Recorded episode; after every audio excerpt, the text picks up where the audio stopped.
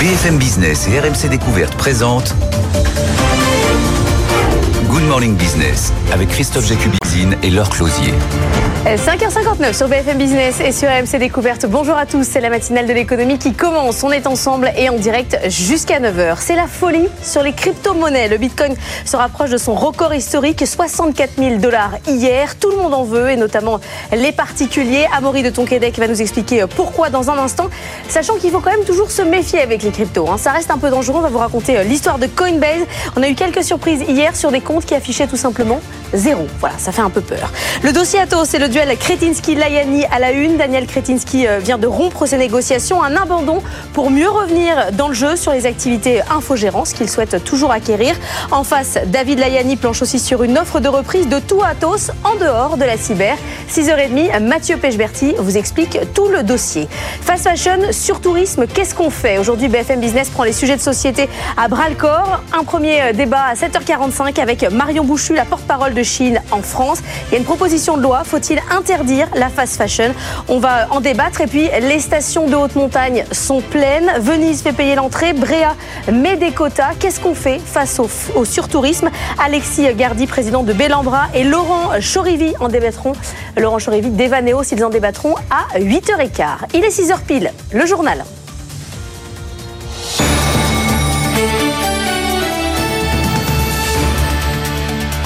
Le journal, c'est avec vous Stéphanie Colo. Bonjour et on commence donc avec les crypto-monnaies. Cette journée un peu folle. Hier, il s'envole, il se rapproche de son record historique. Oui, le Bitcoin est monté hier à 64 000 dollars, proche donc de son record historique à 69 000 dollars. C'était en novembre 2021 à Maurice Tonquédec. Comment on explique cette envolée? Alors, ça fait, un plusieurs, ça fait plusieurs mois qu'on a un certain nombre de bonnes nouvelles euh, qui pouvaient clairement faire monter le cours du Bitcoin. L'événement n'est pas la hausse du Bitcoin en soi, mais c'est une hausse si spectaculaire à ce moment-là du cycle, car c'est un marché cyclique euh, rythmé par le halving. C'est un phénomène qui se produit en moyenne tous les 4 ans. C'est la diminution par deux des nouveaux bitcoins émis sur le marché, ce qui augmente donc sa rareté. Lors des précédents, le cours du bitcoin s'était apprécié dans les semaines qui ont suivi. Sauf que cette fois, le bitcoin s'approche de son record absolu avant le halving qui aura lieu dans 50 jours. Ça s'explique principalement par un facteur exogène qui n'était pas présent lors des précédents cycles, l'approbation de 11 ETF Bitcoin Spot eh aux États-Unis il y a un mois et demi. Effectivement, ça a tout changé. Pour rappel, un ETF, c'est un fonds indiciel qui cherche à suivre le plus fidèlement possible l'évolution d'un indice boursier. Il en existe donc désormais 11 directement sur le Bitcoin qui est depuis accessible via la finance traditionnelle et Wall Street, ce qui élargit donc considérablement le nombre d'investisseurs potentiels. Des vannes supplémentaires sont donc ouvertes et l'eau arrive aujourd'hui Aujourd'hui, 4% des bitcoins en circulation sont dans ces ETF. Ça représente au cours actuel 45 milliards de dollars. Voilà, Amaury, euh, tout le monde en veut, notamment les particuliers qui arrivent euh, donc en masse sur le marché. Le record, c'est 69 000 dollars. On était euh, à 64 000 hier. On va jusqu'où? Là, on frôle les 62 000 à l'instant, on se ah. parle. Et sur le moyen long terme, de bonnes nouvelles devraient arriver et faire encore augmenter le cours du bitcoin et donc dépasser largement son record historique. On voit aujourd'hui, avec la hausse du cours, la demande est supérieure à l'offre. Et comme on l'a dit tout à l'heure, dans 50 jours avec le halving, l'offre va diminuer. Si la demande se maintient, donc le cours devrait s'apprécier et cette demande pourrait même s'amplifier si les taux des banques centrales euh, baissent dans les mois qui viennent, ce qui a priori est prévu. Euh, dans ce cas, les, ça devrait être favorable aux actifs risqués, dont font partie les cryptos. Enfin, les élections américaines qui arrivent en novembre 2024. Euh, historiquement, ça a toujours poussé le cours des ah cryptos à la hausse. Voilà, surtout quand on a un Donald Trump euh, qui s'est exprimé positivement sur le Bitcoin, lui qui le qualifiait d'arnaque en 2024. Merci beaucoup. Amaury de Tonquédec, on vous retrouve à 15h, hein, évidemment. Dans, euh, Absolument, on en parlera à 15h.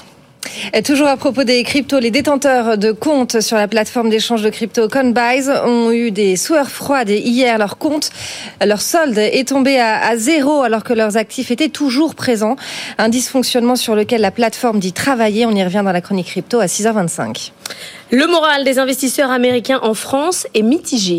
C'est ce qui ressort du dernier baromètre de la Chambre de commerce américaine en France. Même si 40% des investisseurs américains estiment que le contexte économique s'est amélioré, ils sont de plus en plus nombreux à trouver que le climat se détériore, Marion Basma. Un tiers des Américains sondés ne recommanderaient pas à des compatriotes d'investir en France. Une prise de position qui s'explique par le contexte mondial très chahuté, inflation, taux d'intérêt en augmentation, problèmes d'approvisionnement, conflits en Ukraine et au Moyen-Orient. Marc-André Camel, vice-président de la Chambre de commerce américaine en France, était sur notre plateau. Dans ce contexte-là, le les, irritants historiques de la France remontent à la surface. C'est d'abord le coût global du travail. Oui. Euh, et donc là, on peut parler de fiscalité ou pas, mais il y a dans le coût du travail des charges sociales et tout un tas de prélèvements en fait. Et il y a la complexité administrative. Aussi pointé du doigt par 80% des répondants, le climat social, preuve de l'impact négatif des mouvements sociaux sur le ressenti des collaborateurs américains. Point plus positif, presque 85% des investisseurs américains apprécient l'écosystème d'innovation de la France, tout en rappelant que le pays n'est pas suffisamment préparé aux métiers de demain, surtout dans les secteurs du digital et de la transition énergétique. Séance noire sur les marchés pour Téléperformance. Le titre a chuté hier de 30% avant de clôturer en baisse de 14%. les marchés craignent que l'intelligence artificielle ne remplace à terme des pans entiers de son activité. Son concurrent suédois euh, Klarna est en train de déployer un assistant IA pour les centres d'appel, Hélène Cornet. C'est une petite révolution dans le monde des appels et services après-vente. Klarna a déployé son assistant virtuel alimenté par OpenAI au niveau mondial depuis un mois et il fait apparemment des merveilles. Il en est déjà à 2,3 millions de conversations, l'équivalent du travail de 700 agents à temps plein. De quoi générer 40 millions de dollars de bénéfices supplémentaires pour le groupe suédois, spécialiste du paiement différé. Un assistant disponible sur 23 marchés, 24 heures sur 24 et 7 jours sur 7. Il communique en 35 langues et il est capable de répondre à toutes les demandes et de gérer aussi les retours et les remboursements. La fonctionnalité est un tel succès que la FinTech envisage désormais de s'introduire en bourse. Bref, un sérieux avertissement pour le secteur qui a fait paniquer les investisseurs. Téléperformance dit ne pas arriver aux mêmes conclusions. Le leader mondial de la relation client rappelle d'ailleurs avoir déjà intégré l'intelligence artificielle dans ses solutions et va booster sa recherche et développement pour conforter son avance. Voilà, c'est une annonce d'un concurrent qui a fait chuter le titre de Téléperformance. Ça va être compliqué aujourd'hui pour Nexity sur les marchés. Le premier promoteur immobilier français annonce un plan social précédé euh, d'un plan de départ volontaire. Antoine Larigauderie, c'est la conséquence de la crise historique que connaît la construction. Oui, certains, comme Bouygues, s'en sortent plutôt bien. On a pu le voir hier, mais c'est une exception. Hein. Là, Nexity se retrouve quand même au milieu du guet et à devoir faire des choix stratégiques drastiques à un moment où il l'aurait sans doute pas souhaité.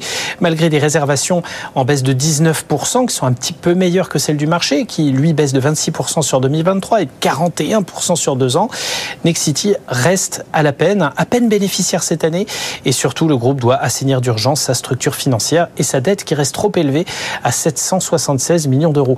Le groupe va donc céder des actifs, notamment en Pologne et au Portugal, céder ses activités d'administration de biens au fonds Bridgepoint pour 440 millions d'euros et continuer à trouver des alliances et des partenaires pour ses activités de gestion et de distribution en se recentrant euh, sur un modèle d'opérateur urbain multiproduit axé sur l'exploitation. Hein, c'est ce que ce que déclare Nexity et ça, ça va avoir un coût effectivement en matière d'emploi. Le groupe va lancer un plan de réduction de postes pour s'adapter à ce nouvel environnement.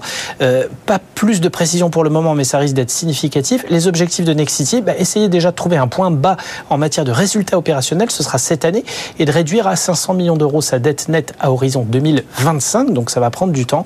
Et d'ici là, les actionnaires seront mis à contribution vu que le dividende est supprimé pour cette année, réduisant encore l'attractivité d'un titre qui signe un bilan boursier passablement négatif, à moins 46% sur un an, moins 70 sur 5 ans, et déjà 21% de perdu depuis le début de l'année. La crise immobilière, ça commence à se voir dans les résultats. Valérie Bédard la PDG de Nexity, et l'invité d'Edwige Chevrillon. Ça sera ce soir à 18h10. Le patron de Deezer, Geronimo euh, Folguera, démissionne. Il va quitter son poste euh, fin mars pour se consacrer à des projets personnels. Une annonce qui intervient alors que Deezer vient de publier des résultats en nette amélioration.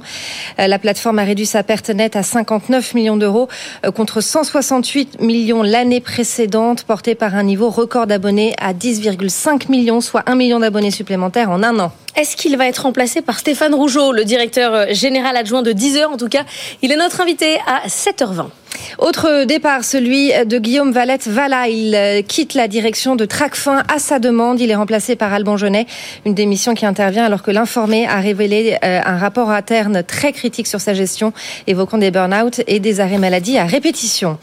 Euh, les suites du Salon de l'agriculture et des annonces du gouvernement pour soutenir le secteur, notamment le bio.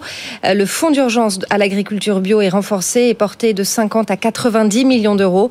Ce plan qui doit encore être approuvé par la Commission européenne s'ajoute aux 104 millions d'euros d'aide versés en 2023. L'enseigne Jiffy appelle ses banques au secours. Elle négocie un soutien de ses créanciers sous l'égide de Bercy selon Le Monde. Le groupe est déstabilisé par une bascule informatique chaotique. L'enseigne de Bazar emploi euh, compte 600 euh, points de vente et emploie 6800 personnes pour un chiffre d'affaires d'1,3 milliard d'euros en 2023.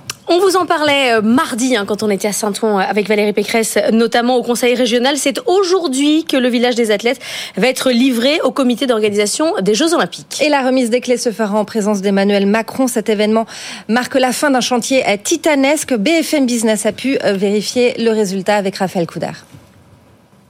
Une quarantaine de bâtiments flambant neufs étalés sur 52 hectares en bord de Seine. La construction du village des athlètes est désormais terminée et dans les temps, à la grande joie de Marion Lepol, la directrice générale adjointe de la Solidéo, la société chargée de gérer la construction des ouvrages olympiques. C'est un pari de construire euh, en 6 ans 2800 euh, euh, logements. Normalement, on fait ça plutôt sur 10, 15 ou 20 ans. Donc c'est un pari réussi. Pour accueillir les 14 000 athlètes pendant les compétitions, le comité d'organisation l'organisation des Jeux va maintenant devoir meubler chaque logement à l'image de cet appartement test. Les choses sérieuses commencent pour Laurent Michaud, le directeur du village. Nous avons maintenant 350 000 pièces de mobilier à emménager en 4 mois.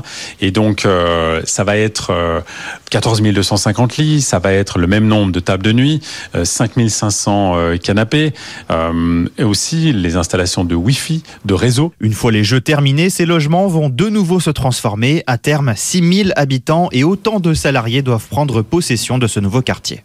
Il est 6h10 sur BFM Business et RMC Découverte, c'est l'heure de la bourse. Et on retrouve Antoine Larigauderie depuis Euronext à Paris. Antoine, c'est compliqué d'atteindre les 8000 points. Absolument, c'est compliqué, mais on y retourne à petits pas.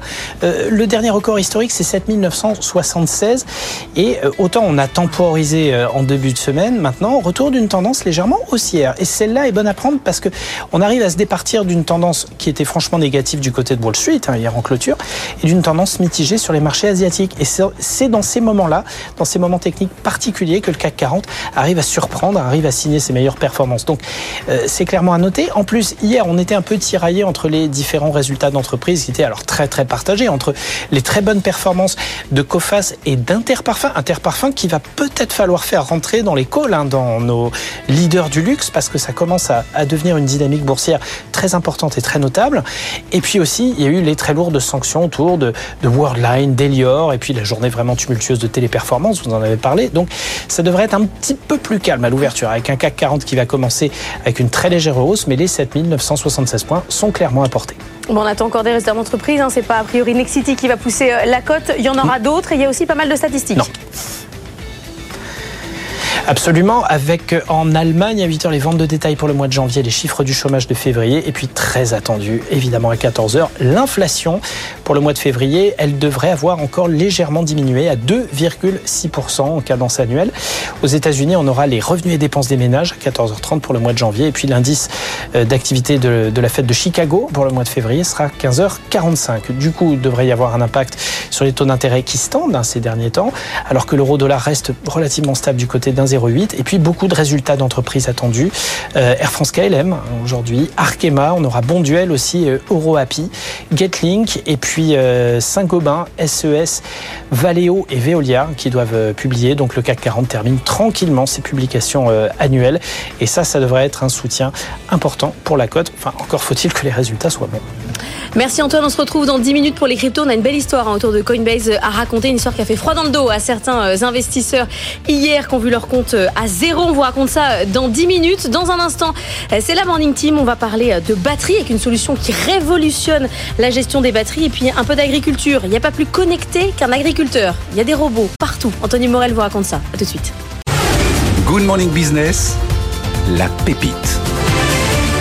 6h15 sur BFM Business et sur AMC Découverte. Et avec vous, Annalisa Capellini, ce matin, une pépite qui révolutionne la gestion de batterie. On en a besoin. Exactement. C'est assez technique, mais vous allez voir, c'est très important. Il s'agit d'un logiciel de diagnostic de batterie qui s'adresse aux Gigafactories. Et ça permet de connaître le niveau de la charge de la batterie en temps réel et surtout super rapidement. Ce qui, évidemment, est très important parce que dans le cas d'une Gigafactory, bah, ça permet de réduire le temps nécessaire pour la phase de test et donc d'épargner beaucoup, beaucoup de temps. On est ce matin avec Sohaib Eloutmani vous avez euh, créé IntroView. Alors IntroView, justement, ça se sert des variations d'entropie. Ouais, effectivement. donc, de bah, quoi il s'agit? Alors l'entropie, oui. Donc euh, là, je vais essayer de vous l'expliquer. En, général, la manière dont on l'explique, simple, la plupart des personnes l'expliquent rapidement, c'est lié au l'ordre et au désordre. Donc comment définir l'ordre et le désordre. Mais moi, je vais être, je vais donner une définition un peu plus scientifique, mais accessible. Vous inquiétez pas. Allez-y, vous avez juste, vous avez juste à imaginer en fait un ballon d'air. Donc vous connaissez un ballon pour les enfants. Quand vous le regardez, il change pas de température, il change pas de taille, mais vous savez pertinemment que les molécules d'air à l'intérieur sont en mouvement. Donc ça veut dire que pour un même état visible, ben, en fait, il y a plusieurs façons pour les molécules d'air de s'agencer dans le ballon. Ce nombre d'agencements, c'est l'entropie. Voilà, vous l'avez, c'est vraiment ça. C'est un nombre d'agencements. Et en fait, nous, on utilise ça euh, pour pouvoir faire notre diagnostic.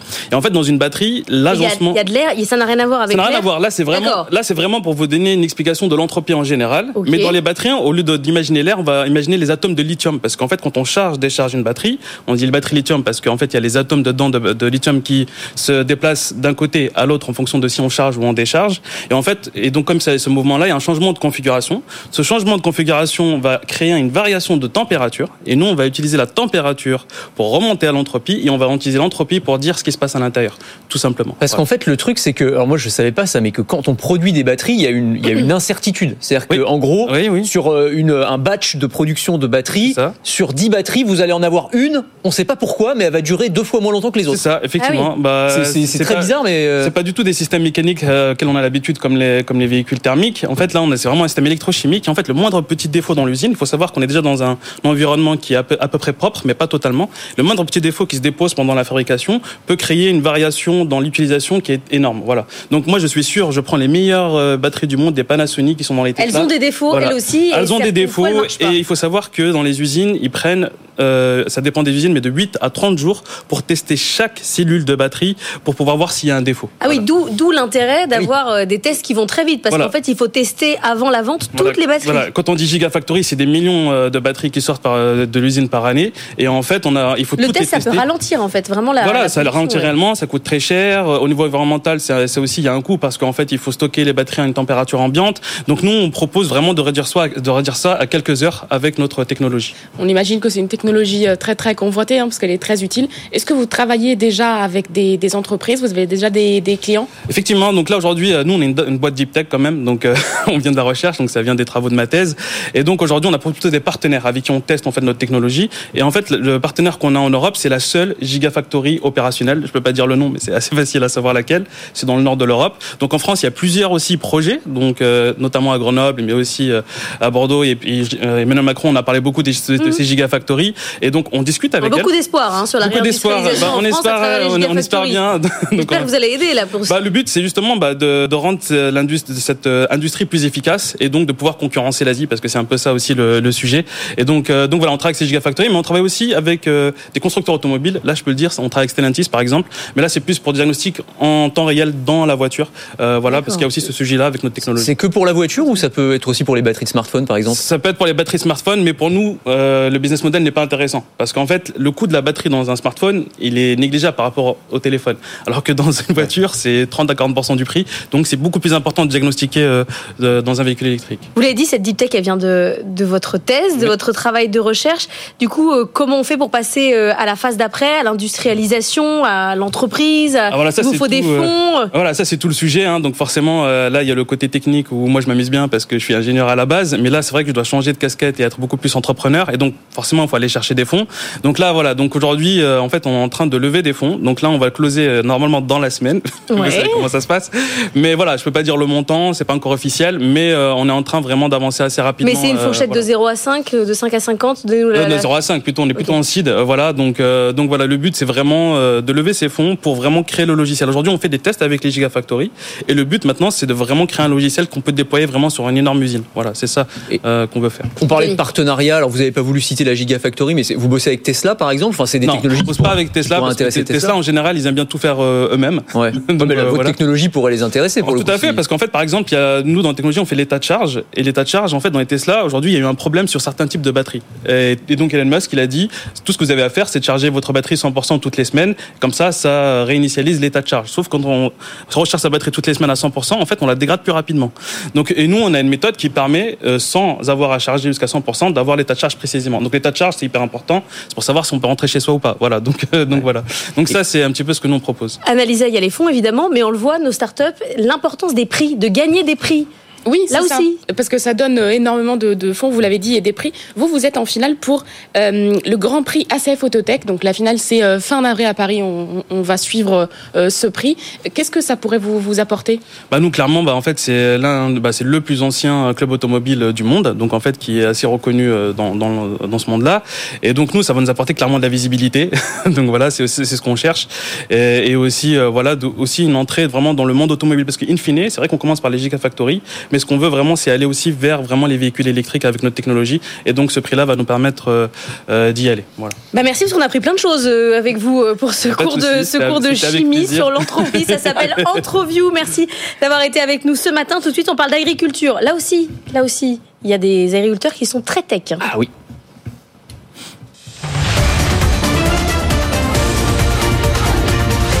Good Morning Business. Culture Geek.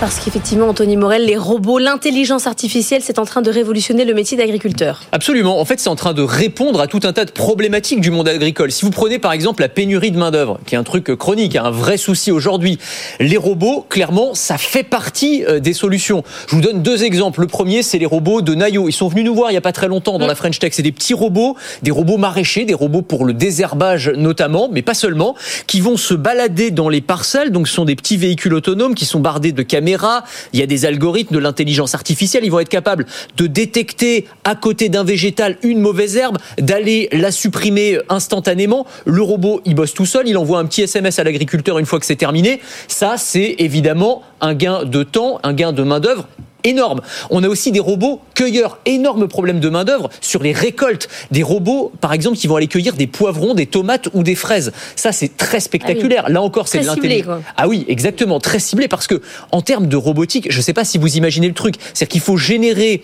des doigts euh, j'allais dire, robotiques extrêmement souples qui vont venir se saisir très délicatement d'une fraise. Exactement, parce que c'est extrêmement fragile. Il faut déterminer aussi si le calibre est le bon, euh, si euh, la, la, la, maturité du fruit ou du légume est suffisamment euh, arrivée à terme. Enfin, il y a plein plein de paramètres à prendre en compte. Donc vraiment, il y a une petite révolution de ce point de vue-là qui est en train d'arriver grâce à la robotique. L'autre gros sujet, c'est les pesticides. Exactement. Et là aussi, les robots peuvent aider. Les robots de Nayo, par exemple, bah, ils permettent de ne plus avoir à utiliser de pesticides parce que le désherbage il se fait bah, non plus en mode manuel, mais en mode automatique euh, grâce aux robots. En fait, ces robots, ils, répondent à plein de problèmes en même temps. C'est des efforts en moins pour l'exploitant qui a plus besoin de, s'abîmer le dos, donc c'est moins de pénibilité. C'est des gains de productivité également parce que ces robots, ils peuvent travailler 7 jours sur 7, ils peuvent travailler 24 heures sur 24. Il n'y a pas d'arrêt de travail. Et encore une fois, il ne s'agit pas de dire qu'on qu'on met en opposition les robots avec euh, avec les agriculteurs humains, puisque là, c'est des jobs qu'on n'arrive plus à pourvoir de toute manière. Donc c'est vraiment un énorme un énorme enjeu.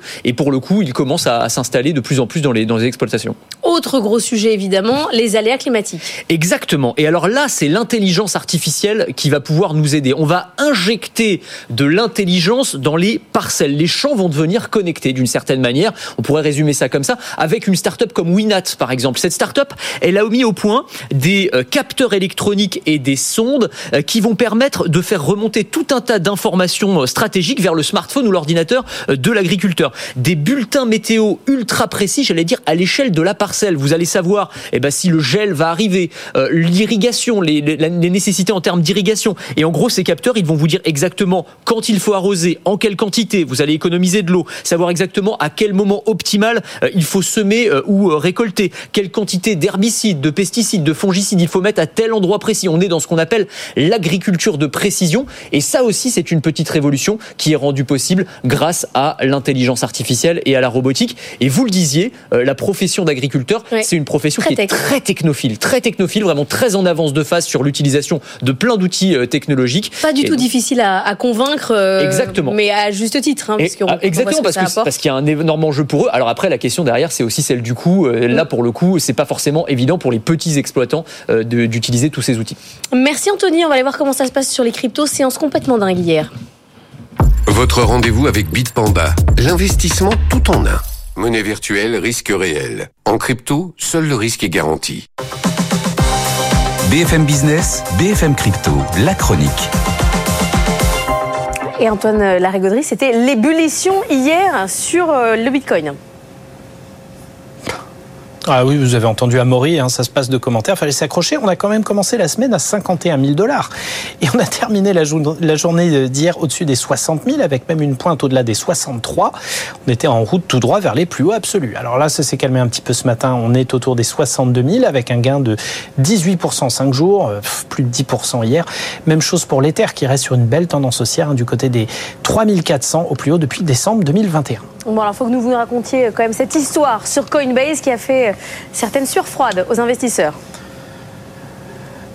Ah oui, quand on connaît des évolutions aussi volatiles en une seule journée, ça a été une véritable frénésie sur les plateformes de négociation. Du coup, il y a eu des bugs en série et certains clients de Coinbase se sont retrouvés avec un portefeuille à zéro D'où la crainte d'un siphonnage massif, d'un hacking d'ampleur. Ça a été la panique. En fait, pas du tout. Hein. Et le groupe s'est voulu très rassurant là-dessus. Simple erreur d'affichage due à la saturation de ses réseaux. Les actifs sont bien là. Mais une belle frayeur quand même. Le bug est progressivement réglé et le titre coté au Nasdaq a terminé à l'équilibre. Il gagne quand même 23% sur 5 jours hein, et plus de 200% sur un an. Oui, la plateforme est une des mieux placées au milieu de toute cette ébullition. Mais ça devient compliqué à gérer ces séances de folie au quotidien. D'où bah, quelques tweets bien saignants de certains analystes sur le thème. Si vous avez des soucis sur Coinbase, alors autant euh, aller investir sur les ETF Bitcoin, hein, ces produits qui connaissent des records de négociation ces derniers jours, hein, plusieurs milliards de dollars au quotidien, et c'est une des raisons de la très forte hausse du Bitcoin. Ce qui arrive à Coinbase est bien sûr un effet induit, euh, tweet ironique hein, du même genre de la plateforme Kraken hier, qui elle n'a pas connu de déboire technique. Merci beaucoup Antoine, on reparlera crypto-monnaie avec Amaury de Tonquédec. Ça sera dans le journal de 7h, dans un instant le journal de 6h30, le dossier Atos, dossier que suit de très près Mathieu Pechberti et Daniel Kretinsky a, euh, défait son offre euh, hier, mais il est toujours sur le dossier. On va vous raconter son duel avec David Layani. A tout de suite.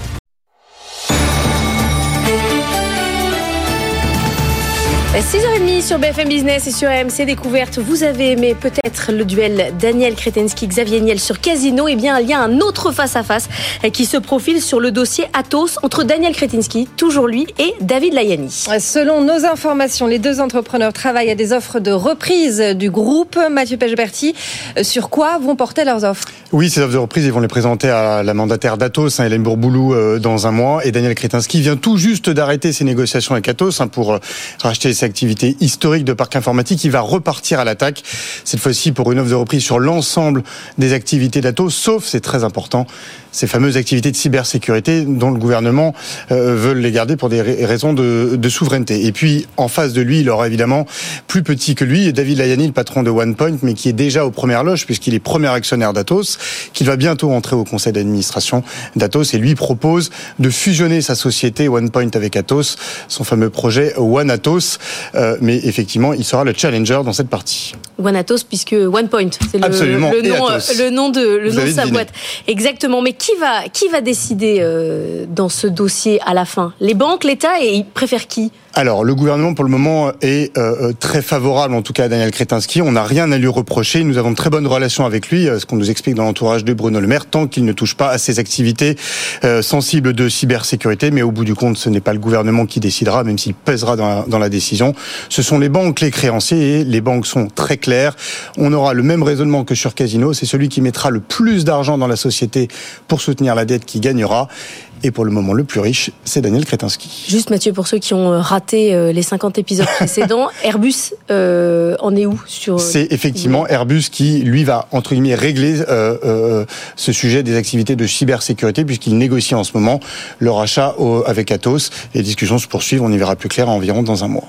Merci beaucoup Mathieu. Tout le dossier en détail est à retrouver sur bfmbusiness.com. Les gendarmes nationaux et internationaux de la concurrence sont-ils trop sévères? C'est une bonne question. En tout cas, 2023 euh, a été une année euh, plus compliquée hein, que les autres concernant les projets de fusion-acquisition. C'est ce qui ressort d'un rapport du cabinet d'avocats d'affaires euh, Allen et Auvry, Nathan Cocampo. Oui, les principaux gendarmes de la concurrence ont fait preuve d'une sévérité accrue comme l'attestent ces données. 20 opérations bloquées l'année dernière contre 13 en 2022. Ajouter à cela les 18 projets de fusion ou acquisition tout simplement abandonnés par les entreprises, je cite, en raison de préoccupations liées au droit de la concurrence.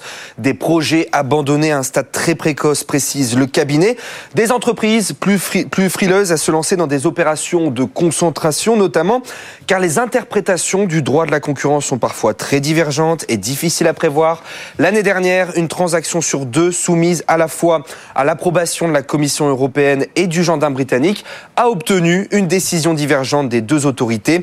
Exemple avec Booking et son projet de rachat de e-Travely, agence de voyage en ligne, feu vert du gendarme britannique, mais feu rouge de la Commission européenne, ou encore le projet de rachat par Microsoft d'Activision Blizzard. Cette fois-ci, la Commission européenne a été plus souple que les gendarmes britanniques et américains sur les contreparties demandées à Microsoft pour valider l'opération. Une incertitude qui pèse sur les entreprises. Regardez, les fusions et acquisitions ont de 21% dans le monde entre 2022 et 2023. Le patron de la SNCF, Jean-Pierre Farandou, avait prévenu les résultats de 2023 sont moins bons que ceux de 2022. Oui, même si la SNCF reste dans le vert pour la troisième année consécutive, le bénéfice recule à 1,3 milliard d'euros contre 2,4 milliards l'année précédente. En cause, les grèves des cheminots au premier trimestre contre la réforme des retraites qui ont coûté 350 millions d'euros de marge, le plafonnement des tarifs de TGV par le gouvernement, la pénurie de rames et le ralentissement de la consommation des Français. On y revient évidemment dans le débat d'Ose Daniel, c'est à 7h10. Oui, parce que Jean-Marc Daniel se demande si la SNCF c'est une entreprise normale et pourquoi surtout elle fait des bénéfices. On attend les résultats annuels d'Air France KLM, ça sera à 7h15. La compagnie aérienne devrait signer une année record portée par une très forte demande. Tous les feux sont au vert, tous les feux presque, puisqu'en Europe, les projets de consolidation sont au ralenti. Jean-Baptiste Huet. Les appétits d'Air France KLM sont contrariés. Voilà maintenant plusieurs mois que la compagnie lorgne son concurrent portugais TAP. Seulement, le processus de privatisation est suspendu après la démission du Premier ministre. Il faut attendre les législatives de mars pour y voir plus clair. Après, c'est surtout du côté de Bruxelles que les choses se tendent, changent. La Commission est en effet de plus en plus attentive aux différents projets de consolidation qui sont sur la table. ITA, Air Europa, SAS, la crainte de Bruxelles, aiguillonnée par les associations de consommateurs, c'est que les principaux grands groupes, Air France, Lufthansa, Ryanair, EasyJet et IAG, finissent par contrôler plus de 73% du marché, contre seulement 47% il y a 20 ans. De quoi, expliquent les associations, limiter considérablement la concurrence sur des milliers de liaisons. Dans les faits, Bruxelles a commencé à sévir, notamment dans le dossier Lufthansa-ITA, où elle s'intéresse aux futures synergies. Si jusqu'à présent Bruxelles imposait que les compagnies cèdent des créneaux de décollage et d'atterrissage avant d'approuver les accords, la Commission impose désormais de céder des actifs, de quoi réfréner les appétits des compagnies. On en vient au déboire de Boeing et le régulateur américain demande aux constructeurs de s'engager à des améliorations réelles et conséquentes après une série de problèmes de production et une porte qui s'est détachée en plein vol. C'était en janvier dernier avec la compagnie Alaska Airlines. Dans la foulée de cet incident, 171 appareils 737 MAX 9 ont été cloués au sol. Le constructeur a trois mois pour remettre son plan d'action au régulateur. À 6h36, l'heure du retail. Morning Retail avec Altavia. Altavia, le groupe de communication internationale dédié au retail. Good Morning Business, Morning Retail. Et ce matin avec vous, Eva Jacon, on va parler de yield management. C'est pas que pour les billets d'avion, ça mm. peut aussi marcher pour plein d'autres produits. Il y a une chaîne de restauration euh, rapide qui envisagerait de le faire pour des burgers. Expliquez-nous. Oui. la nouvelle a été accueillie avec stupeur hier par euh, beaucoup d'acteurs, euh, jugeant que cette stratégie était très risquée. Idem du côté des réseaux sociaux. Sur le réseau social X, anciennement Twitter, des gens ont qualifié cette nouvelle de vraiment stupide. Alors, si on recontextualise un C'est Wendy's, hein, la marque en question. Oui, tout à fait. Il est vrai euh, que début février, justement, le patron de, Wendy's a indiqué euh, vouloir tester dès l'année prochaine euh, des nouvelles fonctionnalités qui utilisent l'intelligence artificielle, dont la tarification dynamique, soit adapter les prix en période de forte demande, donc augmenter les burgers. On peut y voir ici plusieurs avantages pour la chaîne augmenter son chiffre d'affaires, mais surtout euh, stimuler la demande aussi euh, pendant les périodes creuses et inciter les consommateurs à privilégier euh, les périodes calmes. Alors, ça ressemble un peu, vous le disiez, à ce qu'on connaît avec les billets d'avion, les billets de train ou encore les VTC. Quand on commande une course en période de forte affluence, eh bien, celle-ci est plus chère. Mais voilà, Wendy's est revenu euh, sur ses propos euh, hier en expliquant qu'ils n'avaient aucunement l'intention d'augmenter euh, les prix de leurs burgers. Il vaut mieux manger un burger à 16 heures, quoi. C'est l'idée, c'est moins cher. Alors pourquoi, si ça marche dans d'autres domaines, ça marcherait pas dans la restauration? Eh bien, selon plusieurs experts, lorsque les gens ont faim, ils ne vont pas attendre que les prix baissent. ou... il y a des experts, il y a des experts qui se sont penchés là-dessus. Et finalement, quand on a faim, on mange. Voilà. on va pas attendre ni que les prix baissent, on va plutôt en fait finalement aller à la concurrence. Quand on a faim, on a faim. Et puis certains consommateurs. Belles études. Hein. Euh, ont, été aussi étonnés euh, de cette nouvelle en, disant que, en effet, ça les euh, dissuaderait. Qui plus est, vu le contexte économique, les consommateurs ont plutôt tendance à se serrer la ceinture et même pendant les pauses déjeuner. Mais il y a déjà des offres happy hours, il y a déjà des promotions. Early bird. aux États-Unis, il y a beaucoup ça. Si on va dîner, si vous allez dîner à 17h aux États-Unis, vous payez moins cher. ça existe, c'est pas ultra choquant. Oui, ça existe et c'est vrai que ça fonctionne plutôt bien. Euh, il y a l'Association nationale de la restauration qui euh, a fait une étude et 85% euh, des personnes interrogées se disent prêts à profiter justement de réductions pour, par exemple, dîner en semaine en période creuse, pour quand il y a moins de monde et ils sont autant à, à avouer qu'ils seraient partants de déjeuner euh, pendant euh, des périodes de faible influence, affluence. Moi, j'ai horreur de dîner tard. Donc vous voyez. Ah, puis nous, on est matinaliers, on est complètement décalés. Donc, euh, moi, ça ne me gênerait pas d'aller manger un burger. Ben ouais, aller manger un burger à 10h du matin, pas de problème. 10h30, 11h. Ben, on est bien. Hein. On serait d'excellents clients. Merci beaucoup, Eva Jaco. On passe à la pépite du web. Good Morning Business, la pépite du web.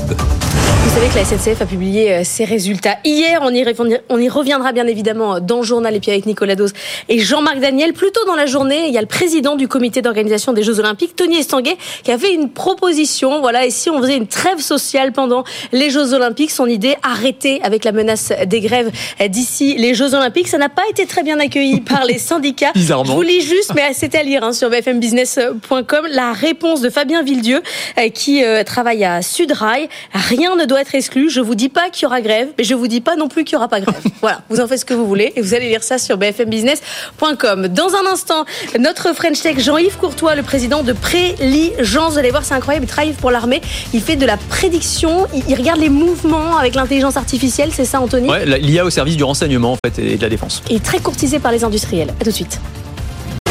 Good Morning Business. French Tech. Matin avec nous une pépite de la géo-intelligence que les industriels regardent de euh, très près. Jean-Yves Courtois, bonjour. Vous êtes le président de Préligence. Vous travaillez pour les services de renseignement et l'armée avec euh, l'analyse d'images satellites par euh, l'intelligence artificielle. Vous allez nous expliquer comment ça marche. Vous aidez les militaires à lire les images, ce qu'ils ne pourraient pas faire à l'œil nu. Comment ça fonctionne précisément? J'imagine que vous n'avez pas découvert l'intelligence artificielle avec ChatGPT. Non, en fait, on était là avant euh, la vague euh, ChatGPT. En fait, euh, on applique des technologies d'apprentissage profond.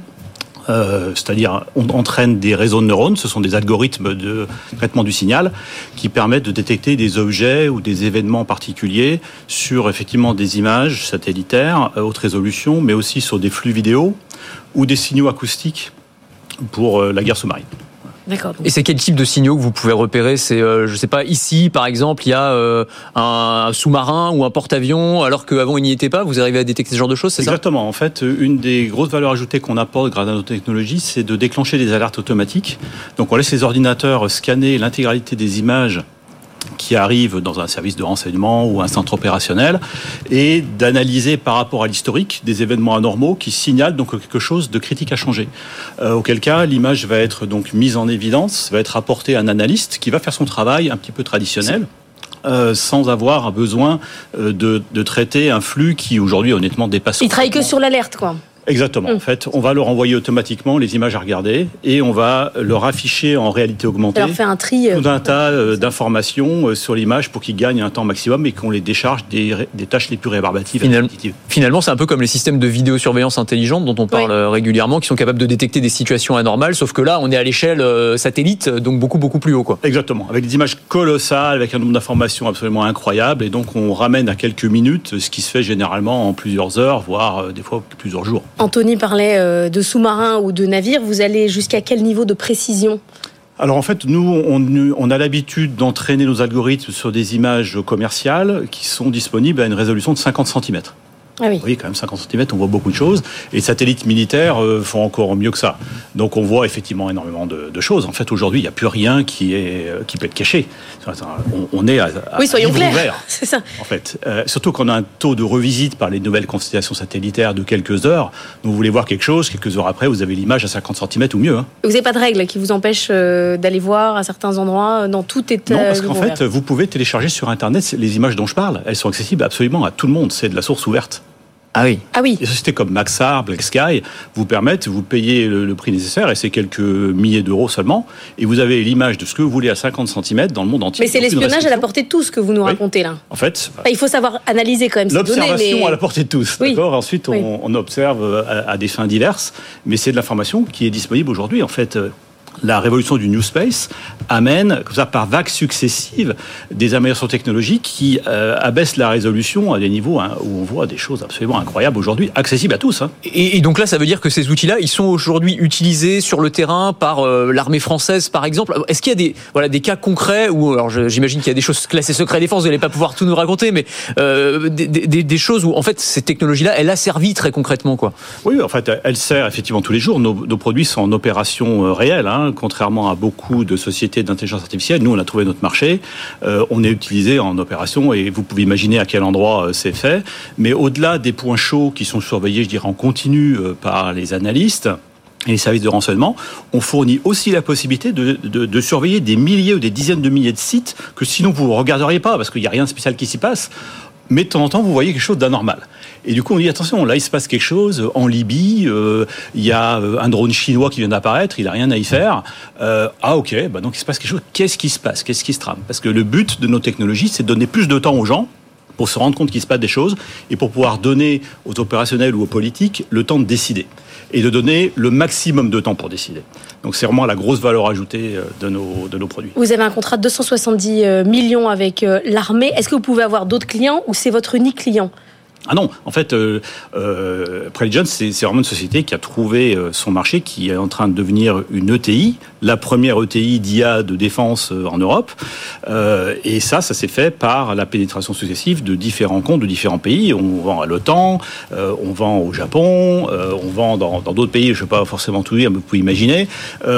et tout ça en opération réelle. Donc on est une société internationale qui vend les mêmes produits, les mêmes technologies à différents types de renseignements et qui génèrent des, des nouveaux leads euh, continuellement. Anthony, après on va parler de l'intérêt des industries. Ouais, alors juste cette technologie, vous êtes les seuls à la proposer dans le monde. Enfin, c'est de l'analyse de données satellites. J'imagine qu'il y a des boîtes euh, américaines, chinoises qui doivent faire à peu près la même chose, en oui, moins bien, sûrement. Bien sûr.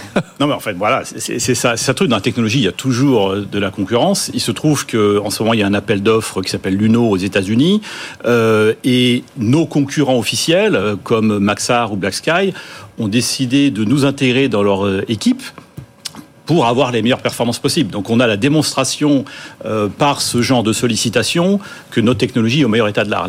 L'agence la, la, de, renseignement géospatial américaine qui s'appelle la NGA euh, a évalué nos technologies et en a conclu qu'on a des, des, performances qui sont exceptionnelles et euh, les, les, évaluateurs ont recommandé la capacité à la NGA. Donc on a des bonnes raisons de penser qu'à l'heure actuelle, on a les meilleures performances au monde, on est à l'état de l'art et c'est ce qu'on entend de la part d'industriels, y compris américains. Vous avez levé 23 millions d'euros, faut maintenant passer au stade industriel. Vous êtes en train de devenir une grosse ETI. Vous avez des marques d'intérêt diverses de la part des industriels. Les échos racontaient ces derniers jours que Thales aurait jeté l'éponge. Il reste Safran, il reste Airbus. Ils sont pas 50 000 dans le paysage à pouvoir devenir votre partenaire, voire rentrer au capital. C'est nécessaire désormais cette, ce, changement d'étape pour vous et cet adossement à un industriel oui, alors ce qui, est, ce qui, est, nécessaire pour nous, c'est d'abord de, de, consolider notre statut de TI, donc de devenir une société rentable. Ce sera le cas cette année. On, prévoit à peu près 10% d'EBITDA. On a un chiffre d'affaires de 35 millions. On est sur une trajectoire de croissance de 35 à 40% par an. Euh, on a besoin de faire tourner le capital pour sortir de cette étape start-up et sortir des, des fonds de, de, de seed euh, et mm. du coup de s'intéresser à des gens qui ont des poches plus profondes et qui vont pas vouloir forcément sortir euh, tous les 3-4 ans. Euh, donc, recomposition du capital, absolument nécessaire. Euh, ensuite, à qui peut-on euh, effectivement faire appel? Des gros fonds euh, d'investissement de growth, ça existe aux États-Unis, ça n'existe pas en Europe à l'échelle dont on a besoin aujourd'hui. donc il faut se tourner vers les industriels, en gros, et certains industriels en Europe seulement, vu le caractère souverain et sensible de, nos technologies. Euh, Mais ça peut être européen, c'est pas forcément franco-français, ça peut être un peu plus large. Ça peut être effectivement plus large. Il y a des conditions à mettre, des protections à mettre, euh, mais les choses sont quand même plus ouvertes que le strict périmètre franco-français. Il y aura un veto évidemment euh, potentiel du gouvernement en fonction de. Oui, il y, a des, il y a des règles qui visent à contrôler les investissements de sociétés étrangères mmh. dans le capital des entreprises sensibles. et donc, bien sûr, on passera comme toutes les autres entreprises par ce ce, filtre. Merci beaucoup Jean-Yves Courtois, président de Préligence, d'avoir été avec nous dans la French Tech. Tout de suite, c'est Benaouda Abdedaïm. Good Morning Business, le monde qui bouge. Benahouda, le scénario d'une éventuelle frappe nucléaire de la Russie contre la Chine, il aurait été élaboré euh, à Moscou, ça a fuité. Dans quelle perspective? Ce scénario de l'état-major russe euh, s'est retrouvé dans un quotidien britannique par le biais de sources occidentales, sans autre précision. Pour l'heure, il n'y a pas de démenti euh, par Moscou quant à la véracité des informations. Des documents militaires confidentiels entre 2008 et 2014 montreraient notamment que les forces russes ont élaboré une hypothèse de recours à des armes nucléaires tactiques pendant une phase précoce je cite, de conflit avec une grande puissance en l'occurrence la Chine. Des entraînements à titre défensif qui datent donc d'une période allant de jusqu'à l'annexion euh, russe euh, de la Crimée exposeraient alors toute la méfiance vis-à-vis de cet immense voisin avec lequel la Russie partage 4250 km de frontières. L'un des exercices effectués par les unités de la région militaire orientale avait été conçu en fonction euh, d'une hypothétique invasion du territoire russe par l'armée chinoise. Le document en question caractérise la Chine comme le Sud il s'est agi pour la Russie de préparer une première frappe nucléaire dans certaines conditions de la bataille en vue d'empêcher une deuxième avancée des forces chinoises. Un analyste militaire à Moscou, régulièrement consulté euh, par les médias russes, considérait hier soir qu'une telle fuite organisée vise autant à influencer les opinions publiques que les politiques eux-mêmes. Un paramètre de plus donc dans un combat d'influence mondiale. Ceci posé, cet expert militaire russe valide tout à fait qu'un tel scénario euh, à vocation d'entraînement puisse être élaboré. Ce serait même étrange qu'il n'existe pas, dit-il. Un plan de guerre doit être échafaudé, euh, selon son raisonnement, y compris avec ses propres alliés, avec ses propres partenaires, comme cela a pu être le cas en 1940 aux États-Unis face au Royaume-Uni. Un autre spécialiste russe, maintenant installé euh, à Berlin, souligne plutôt, au travers de cette hypothèse, euh, l'abaissement par la Russie du seuil opérationnel d'utilisation de la bombe. Comprendre qu'il faut maintenant retravailler l'analyse de la doctrine nucléaire de Moscou. Mais quand même, cette, euh, cette idée que la Chine puisse attaquer euh, la Russie, que la Russie doive se défendre, qu'est-ce que ça dit des relations euh, russo-chinoises? Alors, il, va vraiment de soi que les stratèges à Pékin ne peuvent pas être surpris qu'un tel scénario ait été conçu par la plus grande armée voisine, celle de la Russie.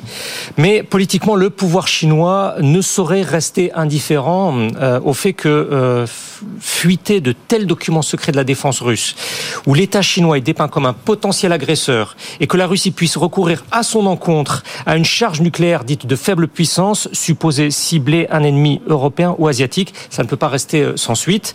Les médias étatiques chinois, à cette heure-ci, s'abstiennent de tout commentaire, mais le ministère des Affaires étrangères, pour sa part, met en exergue le traité de bon voisinage conclu en 2001, euh, qui a introduit le concept d'amitié éternelle hum, entre les deux nations et où la théorie de la menace, je cite encore, n'a pas sa place. En soi, donc, la divulgation de ce scénario opérationnel euh, russe qui date d'il y a au moins une dizaine d'années n'est pas susceptible d'ébranler le partenariat stratégique consolidé depuis euh, maintenant deux ans. Mais ça n'empêche pas qu'émerge de nouveau toute la complexité de cette relation dans dans laquelle la question de la frontière n'est pas encore entièrement réglée. Il faut voir que la divergence porte encore sur près de 2% du tracé. Les négociations du début des années 1990 n'auront pas suffi à mettre en totalité derrière soi l'incident frontalier sino-soviétique de 1969, euh, où l'hypothèse d'un conflit nucléaire avait déjà été euh, crainte. Dans un article universitaire en Allemagne euh, publié en septembre dernier, il est décrit les limites de cette amitié officiellement sans limite. À cet égard, on y voit comment, dans un musée historique chinois, une exposition renforce les revendications de la Chine sur l'extrême-orient russe. L'idée que l'extrême-orient russe a été injustement enlevé à la Chine circulerait ainsi toujours largement au sein de la société chinoise. À toutes fins utiles, un député et politologue russe, euh, proche du président Vladimir Poutine, avait jugé vital de développer l'ensemble de cette région de l'extrême-orient russe afin de signifier aux Chinois exactement la nature du pacte d'amitié entre eux. Je ne savais pas qu'il y avait des conflits de frontières entre la Russie. 2% sur 4200 km, ça fait beaucoup, oui. Oui, ça fait quand même beaucoup. Merci beaucoup, Benahouda. Le monde qui bouge, c'est à retrouver en replay ou en podcast. Dans un instant, euh, deux informations à la une. Le Bitcoin hein, qui a fait une ascension fulgurante hier. Tout le monde en veut. Les particuliers se ruent dessus. On vous explique euh, ce qui se passe. Et puis, le dossier Atos, le duel Kretinsky contre Layani. Mathieu Pechberti vous explique tout. À tout de suite. BFM Business et RMC Découverte présentent Good Morning Business avec Laure Closier jusqu'à 9h.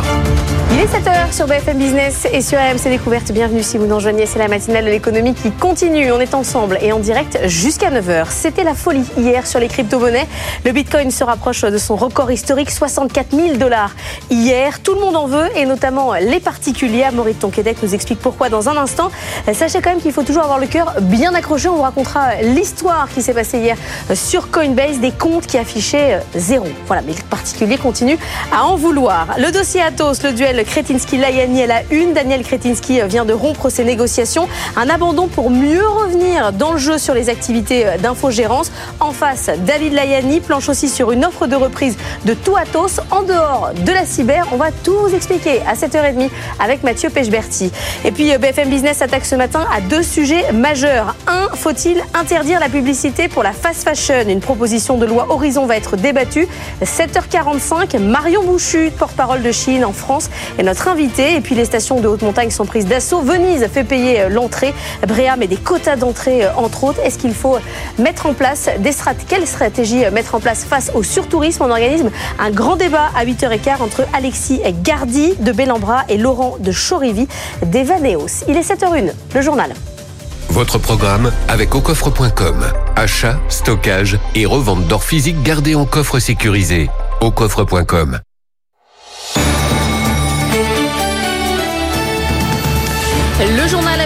Stéphanie Colo et ce Bitcoin qui s'est envolé hier et se rapproche de son record historique. La crypto-monnaie s'est montée hier à 64 000 dollars, proche de son record historique à 69 000 dollars. C'était en novembre 2021. Amaury Tonquédec, comment expliquer cette envolée? Clairement, ce qui change la donne, c'est l'approbation des 11 ETF Bitcoin Spot aux États-Unis il y a un mois et demi. Un ETF, c'est un fonds indiciel qui cherche à suivre le plus fidèlement possible l'évolution d'un indice boursier. Il en existe désormais 11 directement sur le Bitcoin, qui est donc accessible via la finance traditionnelle américaine et Wall Street, euh, et ce qui élargit donc considérablement le nombre d'investisseurs potentiels.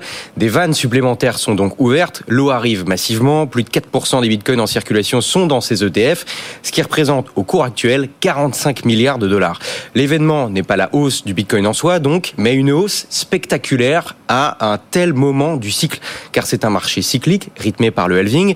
Ce phénomène qui se produit en moyenne tous les 4 ans, qui est la diminution par deux euh, des nouveaux Bitcoins émis sur le marché, ce qui augmente donc sa rareté.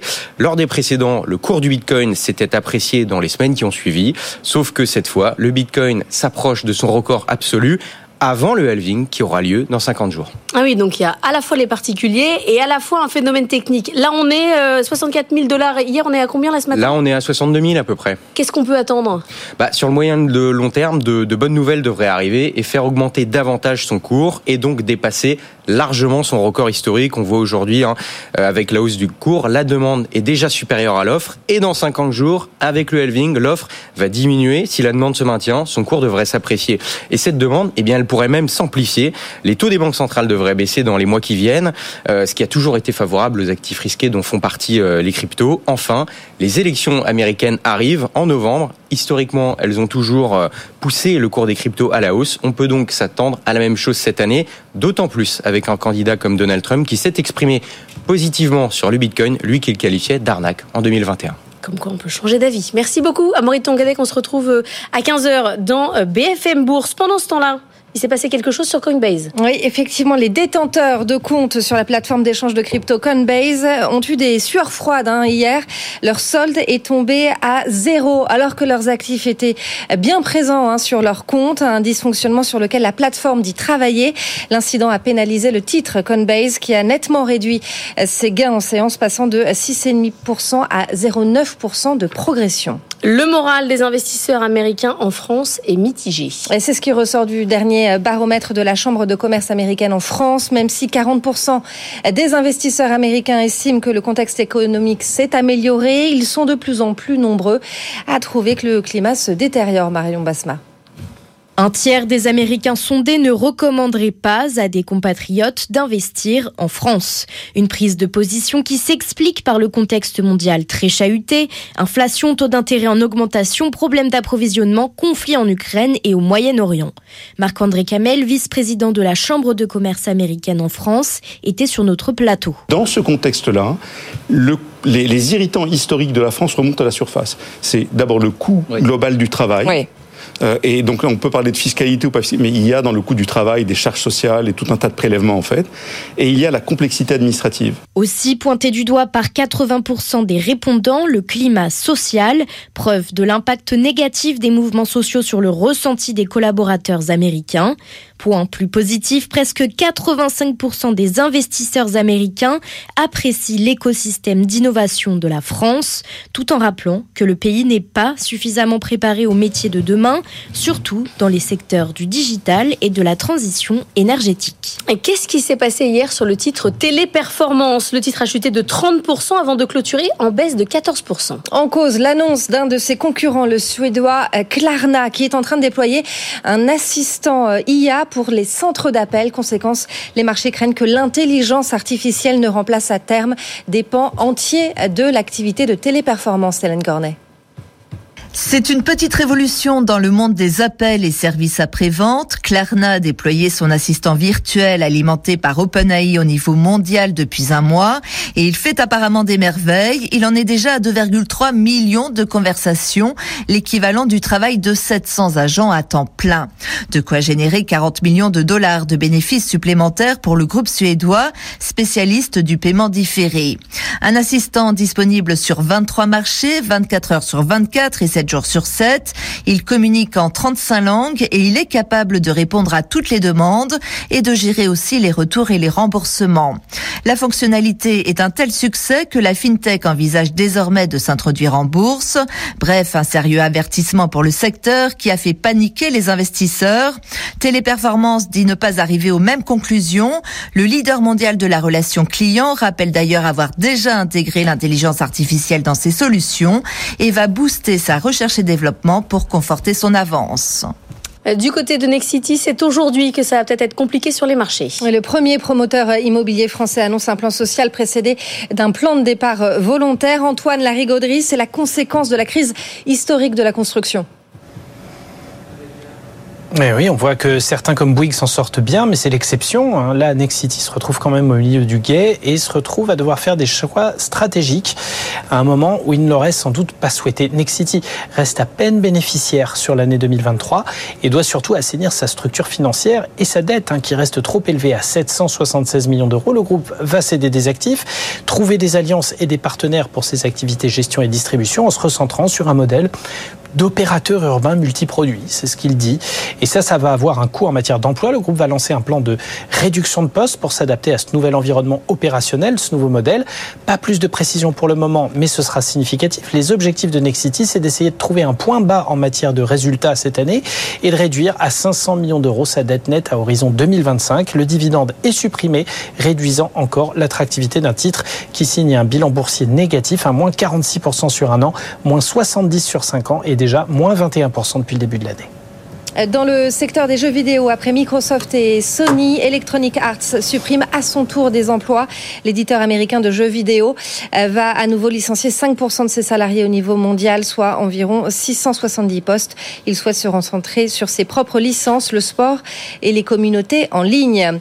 Le modèle payant de Meta ne plaît pas à tout le monde. Des associations de consommateurs de 8 pays européens portent plainte auprès des autorités de protection des données personnelles. Dans leur viseur, le système d'abonnement payant mis en place sur Facebook Instagram pour ne plus avoir de publicité sur les plateformes. Un écran de fumée destiné à détourner l'attention du consommateur quant au traitement des données personnelles selon les associations. Le patron de Deezer, Geronimo Folguera, démissionne. Il va quitter son poste fin mars pour se consacrer à des projets personnels, une annonce qui intervient alors que Deezer vient de publier des résultats en nette amélioration hein, pour 2023. La plateforme a réduit sa perte nette à 59 millions d'euros contre 168 millions l'année précédente, portée par un niveau record d'abonnés à 10,5 millions, soit 1 million euh, d'abonnés supplémentaires en un an. Euh, Stéphane Rougeau sera votre invité. Il va peut-être être promu, du coup, puisqu'il est directeur général adjoint. Il va peut-être devenir directeur général. Il va peut-être vous le dire à 7h20. Exactement. On va lui poser la question. Et puis, on en parlait euh, mardi. Hein. C'est aujourd'hui que le village des athlètes va être livré au comité d'organisation des Jeux Olympiques. La remise des clés se fera en présence d'Emmanuel Macron. Cet événement marque la fin d'un chantier titanesque. PFM Business est rendu sur place avec Raphaël Coudert. Une quarantaine de bâtiments flambant neufs étalés sur 52 hectares en bord de Seine. La construction du village des athlètes est désormais terminée et dans les temps, à la grande joie de Marion Lepol, la directrice générale adjointe de la Solidéo, la société chargée de gérer la construction des ouvrages olympiques. C'est un pari de construire euh, en 6 ans 2800 euh, logements. Normalement, on fait ça plutôt sur 10, 15 ou 20 ans. Donc c'est un pari réussi. Pour accueillir les 14 000 athlètes pendant les compétitions, le comité d'organisation l'organisation des Jeux va maintenant devoir meubler chaque logement à l'image de cet appartement test. Les choses sérieuses commencent pour Laurent Michaud, le directeur du village. Nous avons maintenant 350 000 pièces de mobilier à emménager en 4 mois. Et donc, euh, ça va être 14 euh, 250 lits, ça va être le même nombre de tables de nuit, 5 euh, 500 canapés, et aussi les installations de Wi-Fi, de réseau. Une fois les Jeux terminés, ces logements vont de nouveau se transformer. À terme, 6 000 habitants et autant de salariés doivent prendre possession de ce nouveau quartier. 7h10, la bourse. Et on retrouve Antoine Larigauderie depuis Euronext à Paris. Antoine, les 8000 points, euh, ben on attend, on attend tous les jours, mais c'est dur. Oui, on devrait reprendre la marche en avant à petits pas ce matin, peut-être pour essayer de déjà tenter les 7976, le dernier record historique à battre. Euh, il date de la semaine dernière. On a temporisé en début de semaine. Maintenant, retour d'une tendance légèrement haussière et celle-là est bonne à prendre vu qu'on va arriver à se départir d'une tendance, alors pour le coup, franchement négative du côté de Wall Street hier soir et d'une tendance plutôt mitigée sur les marchés asiatiques ce matin. Et c'est dans ces moments techniques un peu particuliers que le CAC 40 arrive à signer ses meilleures performances. Donc ça, c'est clairement à noter. En plus, hier, on était un peu tiraillé alors entre les différents résultats d'entreprise qui étaient très partagés aussi entre les très bonnes performances euh, de la COFAS, d'Interparfum, mais aussi euh, les très lourdes sanctions autour de Worldline, d'Elior et puis la journée très tumultueuse de Téléperformance dont vous avez parlé. Donc là, ça devrait être un tout petit peu plus calme à l'ouverture avec un CAC 40 qui va commencer sur une légère hausse, mais les 7976 points sont clairement apportés. Bon, il va falloir des bons résultats d'entreprise pour faire relais. Ça ne sera pas le cas de Nexity. D'ailleurs, Valérie Bédag sera l'invitée d'Edwige Chevrillon ce soir à 19h10. Il faudra d'autres résultats. Il y a aussi pas mal de macro hein, aujourd'hui. Oui, pas mal de choses à venir. Alors, euh, notamment du côté de l'Allemagne, à 8h, on aura les ventes de détail pour le mois de janvier. Le chômage euh, en février, ce sera à 10h. Puis l'inflation, hein, vraiment regarder de près, euh, ce sera à 14h. Les chiffres du mois de février, on attend 2,6%, hein, une légère réduction sur un an. Aux États-Unis, 14h30, revenus et dépenses des ménages, ça c'est des statistiques pour le mois de janvier. Les indices d'activité de la zone Chicago pour février. Tout ça devrait faire réagir les taux qui sont quand même bien bien tendus hein, depuis le début de la semaine alors que l'euro dollar reste stable. Et puis au chapitre des résultats. Bon, il y a pas mal de, publications hein, qui sont déjà faites ou qui euh, vont être faites hein, en cours de matinée. On a quoi? On a Air France KLM, on a Arkema, on a Bonduel, EuroAPI, Getlink, Saint-Gobain, euh, Valeo et Veolia. Donc vous voyez que le, CAC 40 va vraiment finir euh, de, publier ses résultats annuels. Et on l'a vu, ça a été euh, vraiment le ferment de, ces records absolus, de ce rebond historique euh, du CAC 40. On espère que ça va continuer sur la même note. Merci Antoine, on se retrouve dans une heure. Tout de suite le débat d'Ose Daniel.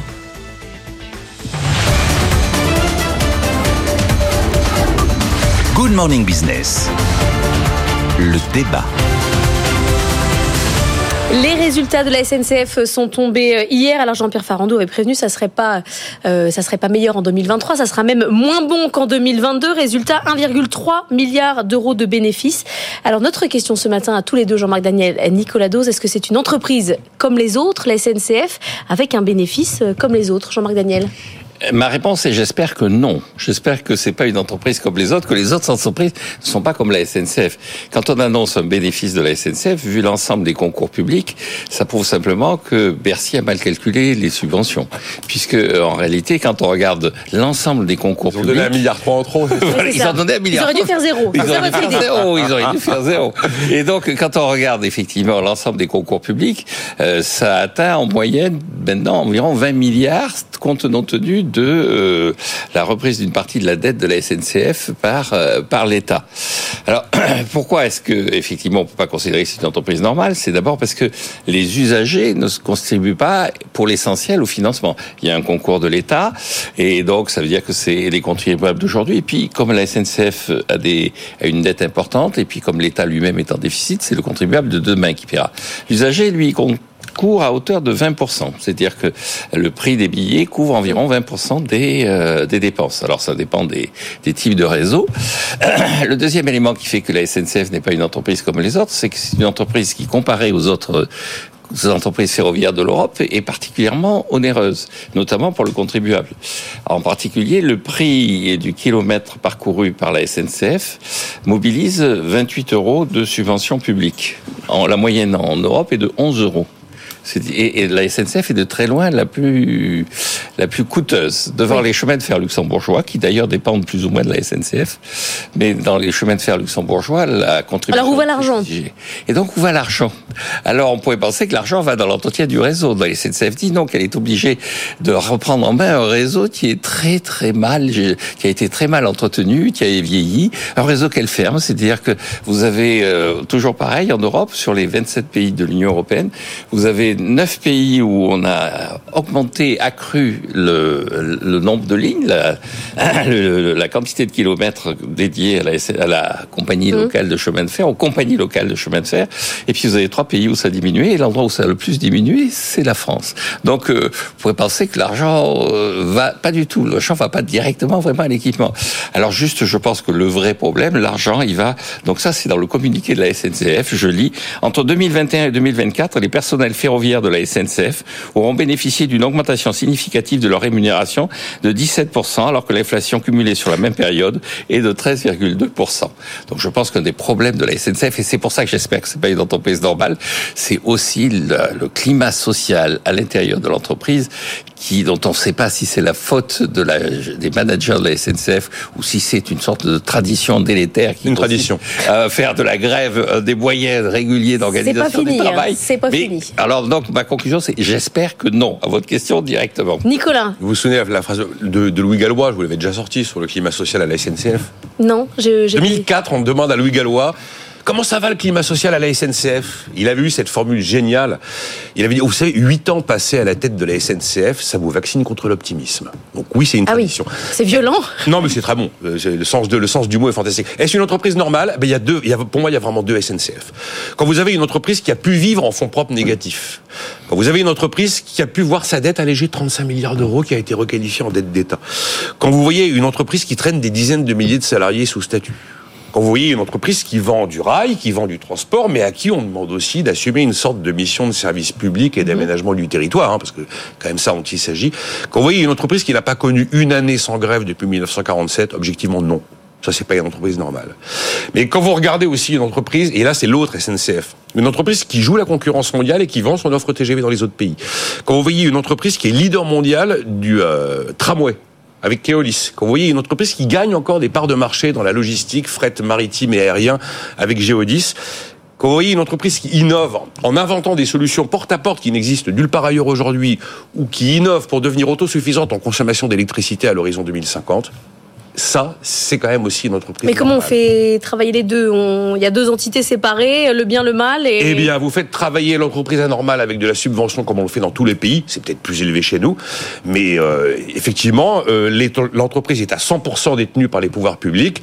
Euh, on veut avoir des petites lignes absolument non rentables. D'ailleurs, je me souviens que Guillaume Pépi avait dit certaines lignes, je vous jure que si on mettait des taxis à la place des trains, on gagnerait de l'argent par rapport au fait de conserver un train et une ligne ferroviaire.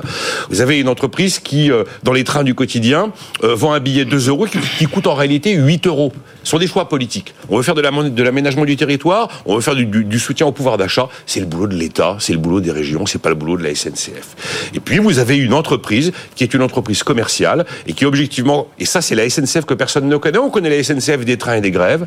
Personne ne sait que la SNCF, c'est une multinationale. Personne ne sait qu'elle est présente dans 170 pays et qu'elle n'a pas 150 000 cheminots, mais qu'elle a 280 000 euh, salariés aujourd'hui.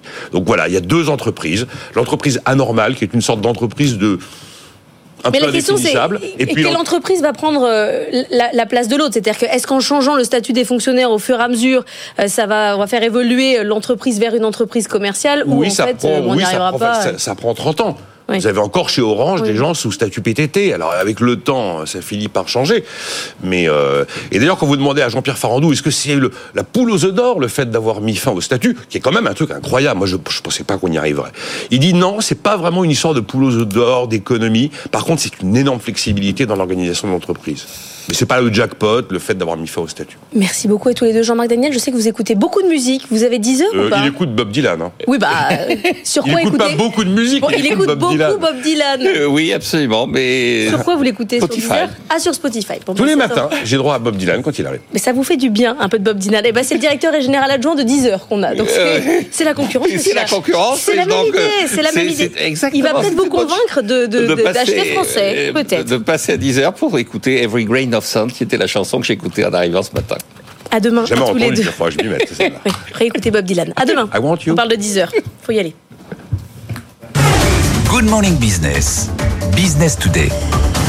Notre invité, effectivement, c'est Stéphane Rougeau, directeur général adjoint de 10 heures. Bah oui, vous avez entendu, il est sur Spotify, euh, Jean-Marc Daniel. C'est terrible Très quand déçu. on entend des choses pareilles. Je suis très déçu, pas surpris, mais très déçu. Pourtant, il est monoproduit. Vous pourriez peut-être lui proposer justement une playlist Ah, un peu plus, évidemment, on va- on va un le peu cibler. plus ouverte pour le faire évoluer. Vous n'allez pas euh, démissionner. Non, Vous pourquoi bah Parce que le directeur euh, euh, au-dessus de vous euh, a démissionné hier. On l'a appris, hein, Jérôme euh, Folguera qui a annoncé qu'il partirait en mars. Donc on est le 29 février. Donc euh, il s'en va. Vous allez prendre sa place. Ça va se réorganiser comment? Alors d'abord, il s'en va pas tout de suite, hein, il s'en va à la fin, à la fin du mois de mars. Euh, et ensuite, il y a un processus de sélection. Donc voilà, le, le conseil d'administration s'occupe de ce processus de sélection et communiquera au moment opportun quand ils auront fait, pris leur décision. Et je vais pas vous donner. Non mais vous pourriez scoop. être candidat. Je vais pas vous donner de scoop. Je vais pas vous parler de ça parce que ce qui me semble plus important, c'est de montrer là où on en est, surtout en tant que société euh, en 2023. Et on a quand même eu des très bons résultats. Euh, et je pense que c'est. Mais justement, un changement de tête, c'est aussi un changement d'époque dans une boîte. Il y a aussi un changement d'époque chez Deezer à travers euh, vos résultats. Vous gagnez de l'argent, il y a une, une baisse sur, sur la dette, ça fonctionne, votre stratégie euh, fonctionne. Donc peut-être, ça fait un nouveau souffle. Hein. C'est- ça arrive à plein d'entreprises, c'est pas grave. Hein. Oui, vous avez raison. D'ailleurs, on l'a bien vu cette semaine. Il y a eu d'autres dirigeants qui ont annoncé leur départ pour des raisons personnelles, puisqu'ils ont envie de faire autre chose. Donc voilà, et l'entreprise continue. Nous, notre feuille de route, elle est tracée. On est en train de la délivrer. Euh, les engagements qu'on avait pris en 2022, au moment où c'est introduit en bourse, ben, on voit bien qu'on est en train de les atteindre, devenir profitable en 2025. Là, vous avez vu, on a divisé par deux nos pertes en Ouais. 2023. On a annoncé que pour 2024, ben, on diviserait encore nos pertes par deux. Euh, et donc, on va se rapprocher du point d'équilibre et on l'atteindra en 2025. Et surtout, on fait ça tout en accélérant notre croissance.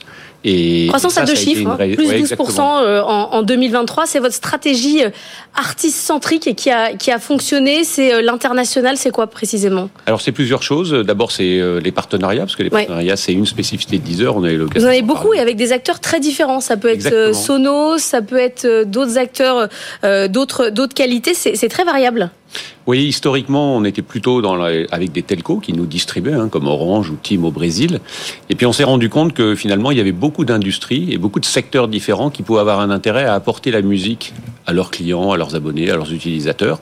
Et c'est vrai dans le retail. Hein. On a fait, euh, on a eu Fnac Darty pendant très longtemps et on continue à avoir Fnac comme partenaire. On a eu très récemment, il y a quelques mois, Mercado Libre, qui est le Amazon d'Amérique latine, hein, l'entreprise numéro un du e-commerce en Amérique latine, qui dans son programme d'abonnement a intégré la musique, hein, comme Amazon Prime, et c'est la musique par 10 heures. Et là, ça nous a fait gagner des centaines de milliers d'abonnés dans, dans pas mal de pays en Amérique latine. On le fait également avec les acteurs du hardware, vous avez raison, comme euh, Sonos, qu'on a signé en 2023, notamment aux États-Unis. Euh, voilà, et puis dans des groupes de médias, évidemment, RTL. Donc on, on sait qu'il y a beaucoup d'acteurs, et donc ça, ça nous donne un potentiel de partenariat qui est très important. Et c'est ça Et ce vous vous dites, n'importe qui aujourd'hui, n'importe quelle marque pourrait proposer 10 heures en plus, comme un petit plus dans, dans son. Ça vous ouvre un, un champ des possibles euh, très élevé, en oui, fait. absolument, extrêmement large. Et c'est ce qu'on a réalisé il y a quelques années. Et, euh, et c'est vraiment un des piliers de la stratégie de développement, notamment à l'international, parce qu'on n'a pas la même puissance Mm. de marque que les autres. En revanche, on a cette capacité d'intégration avec des partenaires dans différents secteurs. Demain, ça pourrait être dans l'automobile. Euh, et pourquoi? Parce que finalement, la musique, c'est l'émotion. La musique, finalement, c'est un peu tout ce que chacun d'entre nous on ressent. Et ça, pour des marques dans différents secteurs, c'est quelque chose d'extrêmement important. Et c'est ça ce qu'on leur apporte. On leur apporte aussi de la data. Voilà. Donc il y a beaucoup de beaucoup d'intérêt et, euh, et beaucoup de potentiel en termes de partenariat. Et vous voyez, d'un point de vue chiffre d'affaires, on a terminé le quatrième trimestre avec une croissance de nos partenariats de quasiment 30% La stratégie artiste centrique, vous étiez venu euh, nous en parler. Vous avez enlevé tous les, les bruits euh, autour, les fausses, euh, euh, les fausses playlists, etc. Ça aussi, ça a fonctionné? Oui, alors ça, ça change pas tellement de, de choses pour nous d'un point de vue économique, hein, parce qu'à la fin, c'est plutôt la répartition, la façon dont, dont le Dont vous est réparti entre les entre les artistes. Et ça, c'est des décisions qui sont prises par les maisons de disques. En revanche, nous, on est un acteur clé pour pouvoir permettre ça. Et puis surtout, on a été pionnier pour le lancer avec Universal au mois de septembre.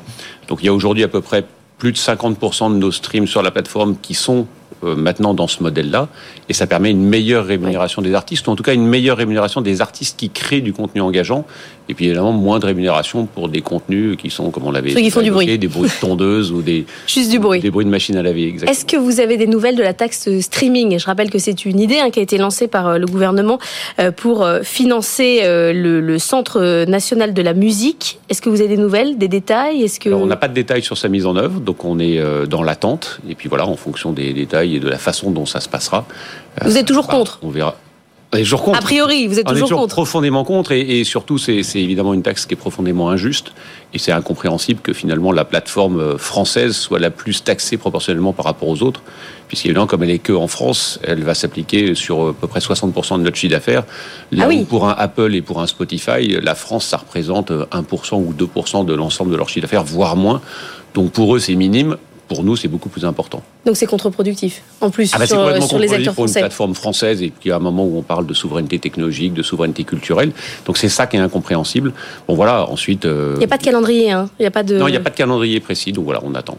Merci beaucoup d'avoir été avec nous, euh, Stéphane Rougeau, directeur général adjoint de 10h. On verra euh, pour la suite. Dans un instant, c'est le journal de 7h30. On va revenir sur le dossier Athos, la bataille entre Daniel Kretensky et David Layani. C'est Mathieu Pechberti qui vous raconte tout. À tout de suite.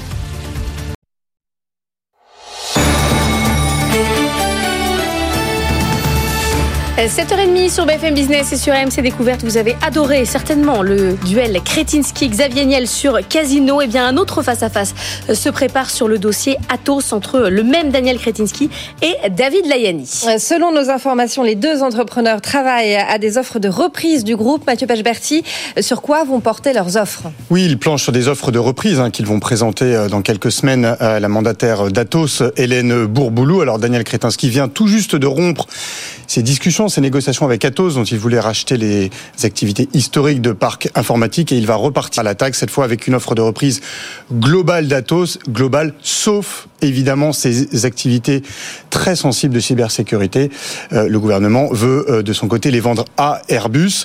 Euh, Daniel Kretinsky sera face à un autre challenger qui est David Layani. David Layani, c'est un, entrepreneur beaucoup plus petit hein, qui a une société qui s'appelle OnePoint, qui exerce dans le même secteur qu'Atos et qui est déjà aux premières loges puisqu'il est le premier actionnaire d'Atos. Hein, il a 11% du capital. Il sera bientôt administrateur d'Atos aussi.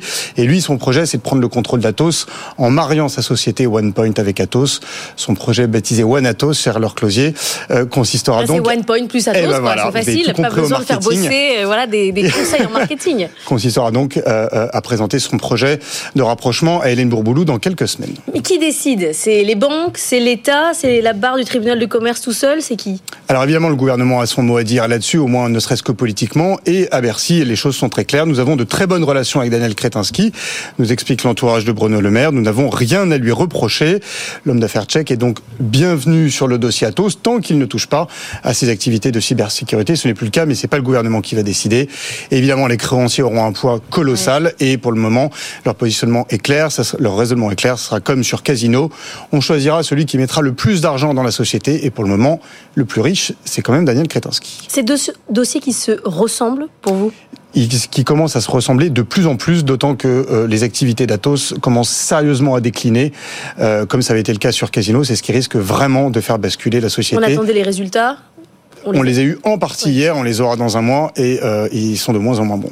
Merci beaucoup Mathieu. Un dossier complet à retrouver sur bfmbusiness.com. Les gendarmes nationaux et internationaux de la concurrence sont-ils trop sévères? C'est une bonne question. Eh bien en tout cas, 2023 a été euh, une année plus compliquée que les autres concernant les projets de fusion-acquisition. C'est ce qui ressort d'un rapport euh, du cabinet d'avocats d'affaires Allen et Ouvry Nathan Cocampo. Oui, les principaux gendarmes de la concurrence ont fait preuve d'une sévérité accrue comme l'attestent ces données.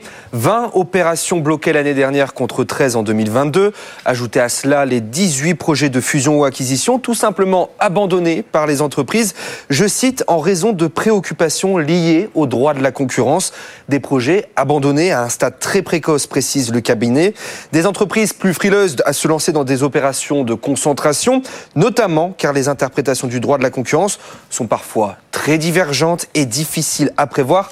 L'année dernière, une transaction sur deux soumise à la fois à l'approbation de la Commission européenne et du gendarme britannique, a obtenu une décision divergente des deux autorités. Exemple avec Booking et son projet de rachat de e-Travely, agence de voyage en ligne.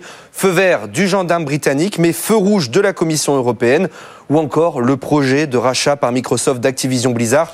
Cette fois-ci, la Commission européenne a été plus souple que les gendarmes britanniques et sur la contrepartie demandée notamment à Microsoft pour valider l'opération. Une incertitude qui pèse sur les. Les entreprises, les fusions et acquisitions ont chuté de 21% dans le monde entre 2022 et 2023. Merci beaucoup Nathan Cocampo. Deux informations à vous donner avant de parler des résultats de la SNCF. L'emploi salarié qui est tombé en France, il est quasiment stable dans le privé au quatrième trimestre. Et puis les résultats, un Veolia qui vient de tomber à l'instant, bénéfice 2023 en hausse de 31% à 937 millions d'euros du côté euh, d'Arkema. C'est une baisse de 56,7% du bénéfice net en raison notamment d'une baisse des ventes. Les résultats de la SNCF, Stéphanie, c'était hier, c'était moins bon que l'année dernière. Oui, même si la SNCF reste dans le vert pour la troisième année consécutive, le bénéfice recule à 1,3 milliard d'euros contre 2,4 milliards l'année précédente. En cause, les grèves des cheminots au premier trimestre contre la réforme des retraites qui a coûté 350 millions d'euros de marge, mais aussi le plafonnement des tarifs de TGV par gouvernement, la pénurie de rames et le ralentissement de la consommation des Français. Getlink, qui exploite le tunnel sous la Manche, publie un bénéfice net en hausse de 30% en 2023 à 326 millions d'euros, tirés par la bonne tenue du trafic ferroviaire et euh, la performance d'Electlink, la nouvelle liaison électrique entre la France et l'Angleterre. Le groupe se montre confiant pour cette année. Les résultats annuels d'Air France KLM, alors là, 2023 a été une année record. Le bénéfice net atteint 934 millions d'euros, un niveau euh, sans précédent. Le chiffre d'affaires s'établit à 30 milliards d'euros, un record là aussi. La compagnie retrouve des fonds propres positifs pour la première fois depuis 2019 euh, à 500 millions d'euros. Tous les feux sont au vert, enfin presque, puisqu'il y a en Europe encore des projets de consolidation qui sont au ralenti, Jean-Baptiste Huet. Les appétits d'Air France KLM sont contrariés. Voilà maintenant plusieurs mois que la compagnie lorgne son concurrent portugais TAP. Seulement, le processus de privatisation est suspendu après la démission du Premier ministre. Il faut attendre les législatives de mars pour y voir plus clair.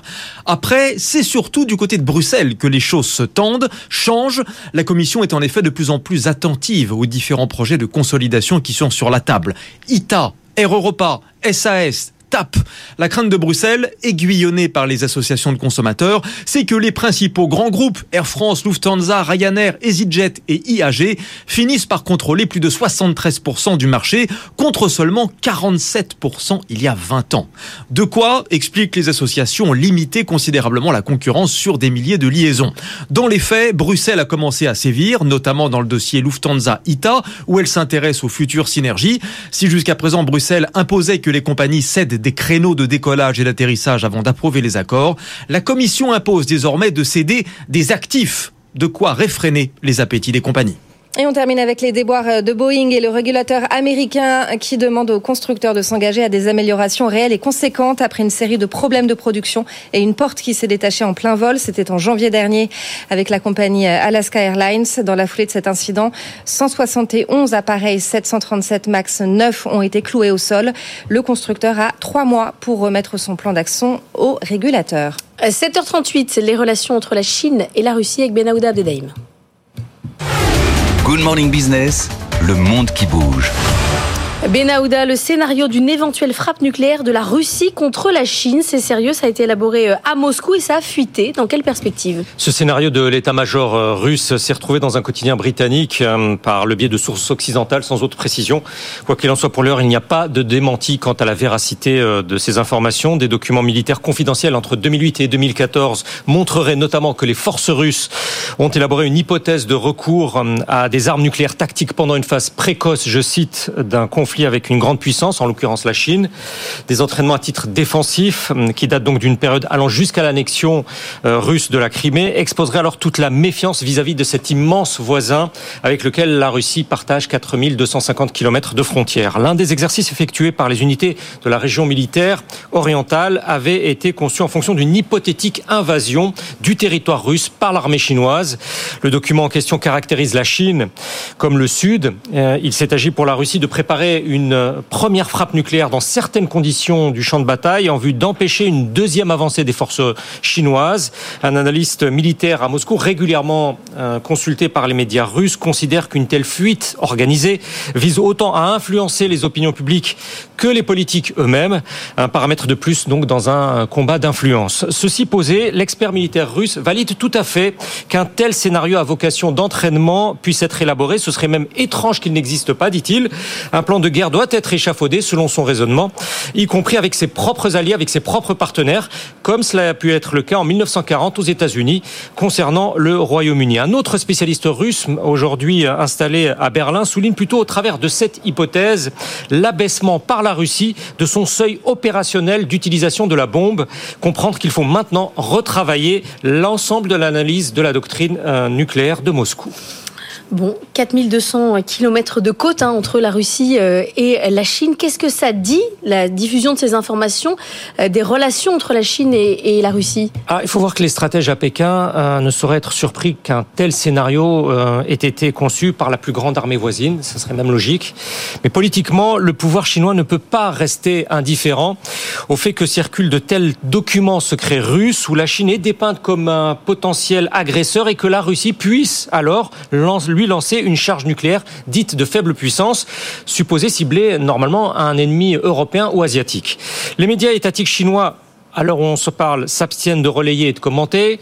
Le ministère des Affaires étrangères, lui, met en exergue le traité de bon voisinage conclu en 2001, qui a introduit le concept d'amitié éternelle entre les deux nations et où la théorie de la menace, je cite encore, n'a pas sa place. En soi, donc, la divulgation de ce scénario opérationnel russe, qui date d'il y a au moins une dizaine d'années, n'est pas susceptible d'ébranler le partenariat euh, stratégique consolidé ces deux dernières années entre Pékin et Moscou, mais ça n'empêche pas qu'émerge de nouveau toute la complexité de cette relation dans laquelle la question de la frontière n'est pas encore entièrement réglée.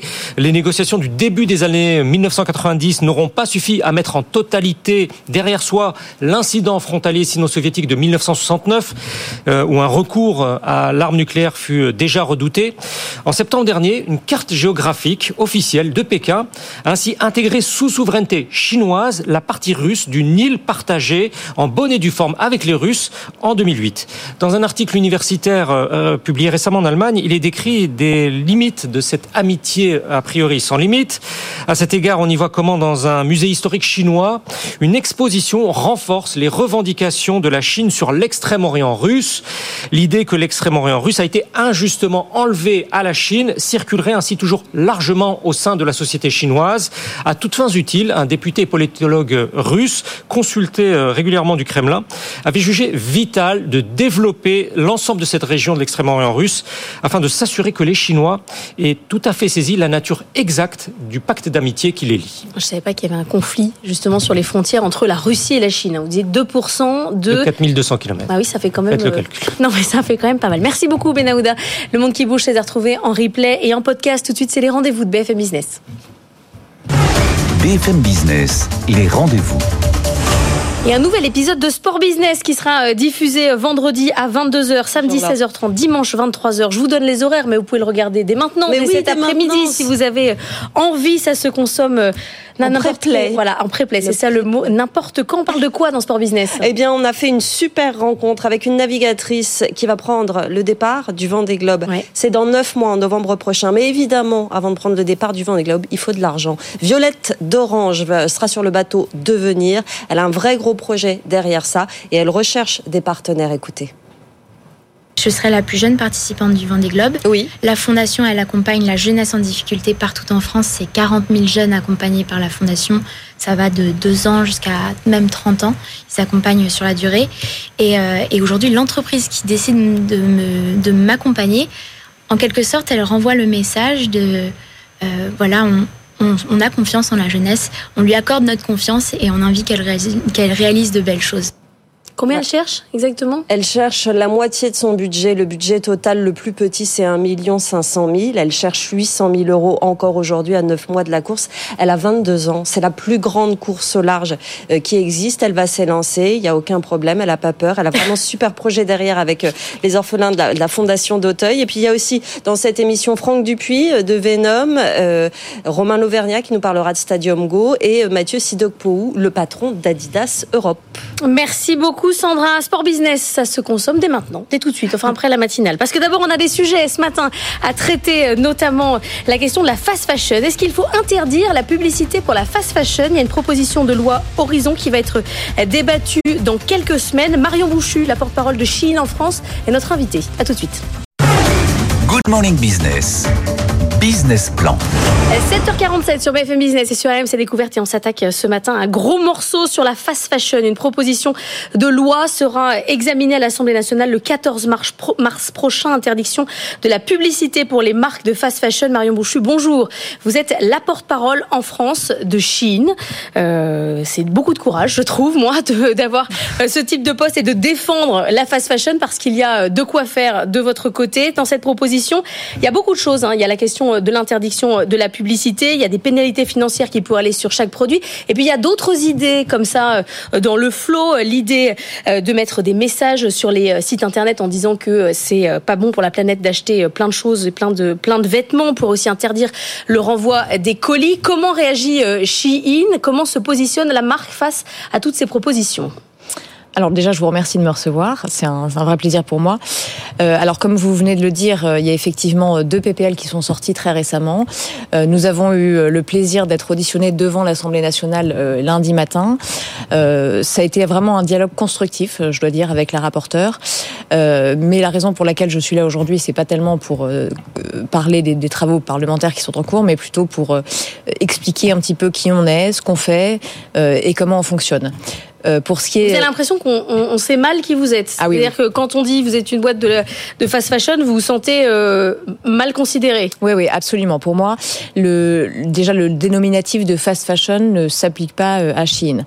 Je m'explique. Traditionnellement, vous aviez un système pour les retailers et les acteurs de l'industrie de la mode qui fonctionnait avec un système de collection. Donc printemps-été, automne-hiver. Certaines marques, ont, certaines marques pardon, ont déjà révolutionné ce système de collection avec une multiplication du nombre de collections jusqu'à aller à une collection par semaine pour certains, euh, que je ne citerai pas. Euh, nous, on ne fonctionne pas sur ce système de collection. Oui. Alors je m'explique, on a une, un système de production avec euh, des, des, des, petits lots. Donc c'est-à-dire que pour chaque vêtement, donc je prends ma veste hein, par exemple, on va faire entre 100 et 200 exemplaires pour la production initiale, sachant qu'on livre euh, à travers plus de 150 pays dans le monde. Je vous laisse faire le calcul, Ouais. c'est très peu. Euh, et donc ensuite, on, euh, on regarde comment les consommateurs réagissent euh, à cette veste. Donc sur le site internet ou sur l'application mobile, on va voir si certains mettent la veste dans leur panier, s'ils le mettent dans leurs favoris, s'ils prennent une capture d'écran, s'ils l'envoient à un ami Ça sur évite de WhatsApp. surproduire pour rien. Absolument. On prend l'idée. Mais ça, c'est quand même assez révolutionnaire parce que si vous voulez, pour l'ensemble des acteurs en général du retail, on est entre 25 et 40 d'invendus et donc de déchets. Et ça, c'est évidemment euh, la source, enfin la, la- la première cause d'impact environnemental de l'industrie. Et par ailleurs, c'est ce qui fait que les acteurs en général, euh, enfin pour la plupart, sont obligés de faire une marge élevée parce qu'il faut se protéger, si vous voulez, de ces invendus. D'accord, mais dans la notion de fast fashion, il y a aussi quand même la, la qualité euh, du produit et la manière dont il est produit. Il n'y a pas uniquement que le fait d'être fabriqué en grande quantité. Bien sûr, alors ça c'est effectivement, mais en tout cas quand on dit fast fashion, moi je trouve qu'il y a cette idée de, de, surproduction et d'accélération qui nous ne nous représente pas. Alors en ce qui concerne la qualité, euh, vous avez raison, je pense que c'est pareil, il y a, vraiment une grosse, euh, beaucoup de préjugés sur la qualité des vêtements chinois. Vous voyez, ma veste, je l'ai, je l'ai portée plus de 20 fois, elle a jamais bougé, je l'ai lavée, tout va bien. Euh, On n'obtient euh, pas des prix aussi petits euh, sans rien. eh bien si, justement, parce que si vous voulez, euh, traditionnellement, les acteurs sont obligés de marger non seulement pour se protéger de ces invendus, mais il y a aussi tout ce qui est euh, commerce physique. Nous, nous sommes un- on est une marque qui est online only, donc nous n'avons pas de point de vente. Ça, c'est évidemment euh, euh, une, une masse financière qui est énorme. Qui dit pas de point de vente dit euh, pas d'assurance, pas de staffing, euh, pas de. de, de, ça n'a rien à voir avec le, le- le coût du travail. Vous dites c'est uniquement parce qu'on Ah. a baissé les charges partout, euh, on produit euh, avec des, des coûts qui sont parce Tout que à fait. Chine est quand même régulièrement euh, accusée de, travail à des prix tout petits et de maltraiter ses salariés en Chine. Vous dites non, c'est pas du tout ça. Ah. Euh, c'est n'a rien à voir. C'est parce qu'on arrive à, à baisser tous les autres coûts. Absolument, c'est parce que et puis par ailleurs, c'est vrai qu'on a une marge qui est relativement faible par rapport à d'autres acteurs. Alors après, il faut se poser les bonnes questions. Est-ce que ce qui est souhaitable, c'est euh, quelqu'un euh, qui fabrique un t-shirt et qui a une marge euh, relativement faible et qui donc peut pratiquer des, des prix abordables, ou quelqu'un qui va surmarger et donc vous proposer un t-shirt à 150 euros et plus Mais c'est marrant que votre ligne, la ligne de défense de Chine, soit de dire en fait, nous ne sommes pas de la fast fashion. Euh, C'est-à-dire que c'est sur ce créneau-là que, que vous allez euh, pour être euh, différencié d'autres marques, j'imagine comme Temu. vous voulez pas être mis dans le même panier. Est-ce que c'est franchement la, la- la bonne ligne de défense par rapport à ce qui se prépare, notamment en France à l'Assemblée nationale Alors, c'est effectivement le, principal, euh, euh, euh, enfin, c'est la, principale différence. Vous citez Temu. Temu, c'est une marketplace only qui, par ailleurs, appartient au groupe chinois Pilidi. Nous, on est une entreprise singapourienne multinationale présente à travers le monde. Et ce business model, c'est un véritable élément révolutionnaire, si vous voulez. Euh, Je pense que dans les années à venir, l'ensemble des acteurs ne pourra pas faire autrement que de s'orienter vers ce, business model parce qu'il solutionne le problème euh, fondamental de l'industrie de la mode qui est la surproduction.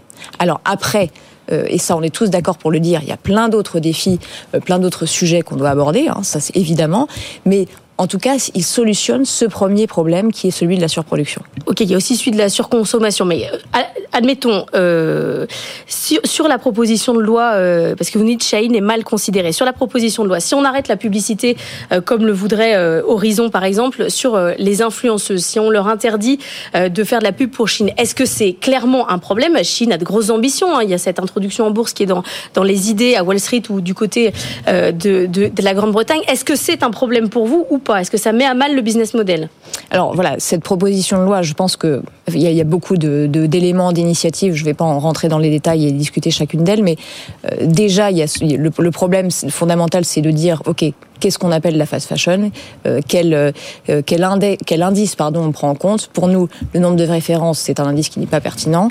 Euh, et par ailleurs, on pense que euh, en tout cas, dans sa forme actuelle, ce projet de loi euh, ne, ne, ne, répond pas euh, aux, aux, questions fondamentales, en tout cas ne soulève pas les bonnes questions et ne prend pas l'ensemble des acteurs de, de l'écosystème en considération, ce qui ça est un réel problème, et par ailleurs se fait au détriment du pouvoir d'achat des consommateurs français.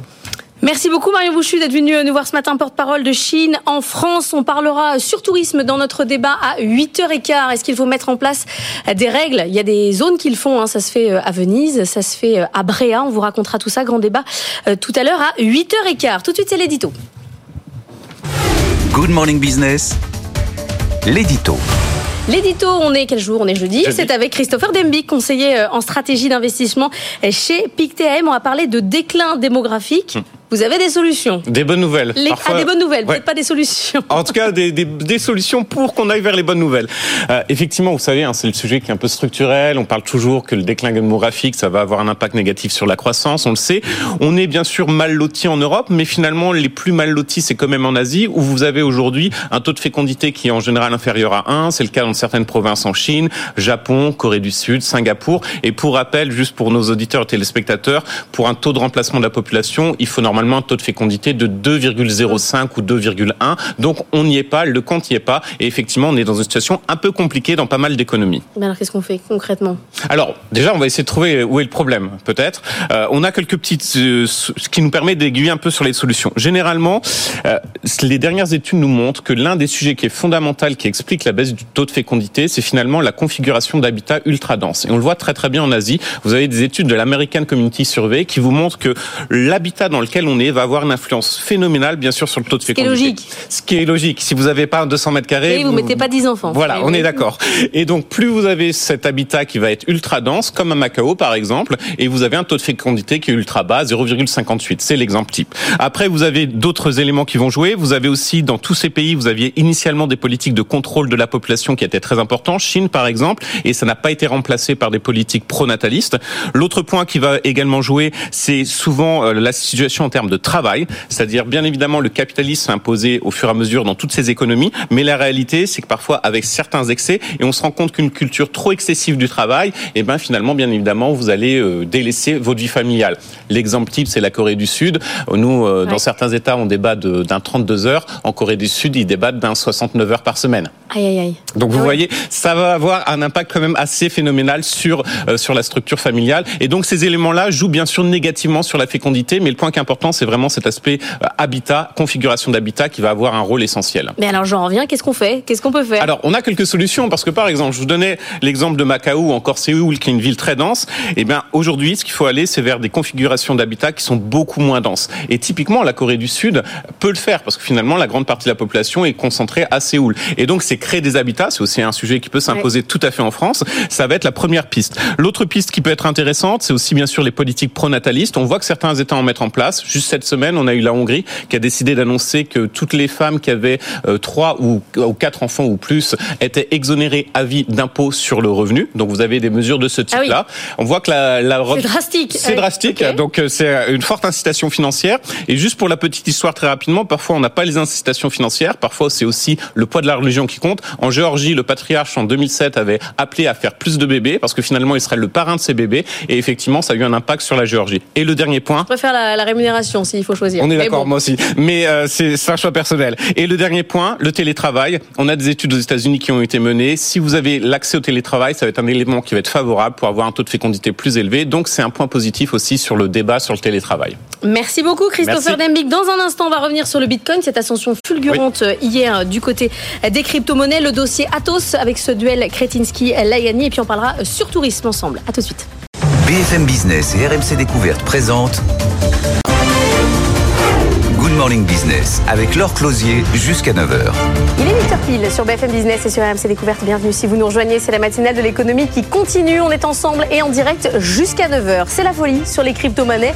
Le bitcoin se rapproche de son record historique. On était à 64 000 dollars hier. Tout le monde en veut et notamment les particuliers. Amaury de Tonquédec nous explique pourquoi dans un instant. Le dossier Atos à la une et le duel Kretinsky-Layani. Daniel Kretinsky vient de rompre ses négociations. Un abandon pour mieux revenir dans le dossier. Il veut toujours les activités d'infogérance. En de lui, David Layani planche aussi sur une offre de reprise de tout Atos en dehors de la cyber. Mathieu Pechberti va tout nous expliquer à 8h30. Et puis on s'attaque à des gros dossiers ce matin sur BFM Business. Le surtourisme, les, stations de haute montagne sont prises d'assaut. Venise fait payer l'entrée Bréa, mais des quotas. Porto Vecchio diffuse des images de plages bondées pour vous dégoûter. Qu'est-ce qu'on fait face au surtourisme? Deux invités à 8h15, Alexis Gardi de Bellambra face à Laurent de Chorivi d'Evaneos. Il est 8h01, on est un peu en retard, le journal.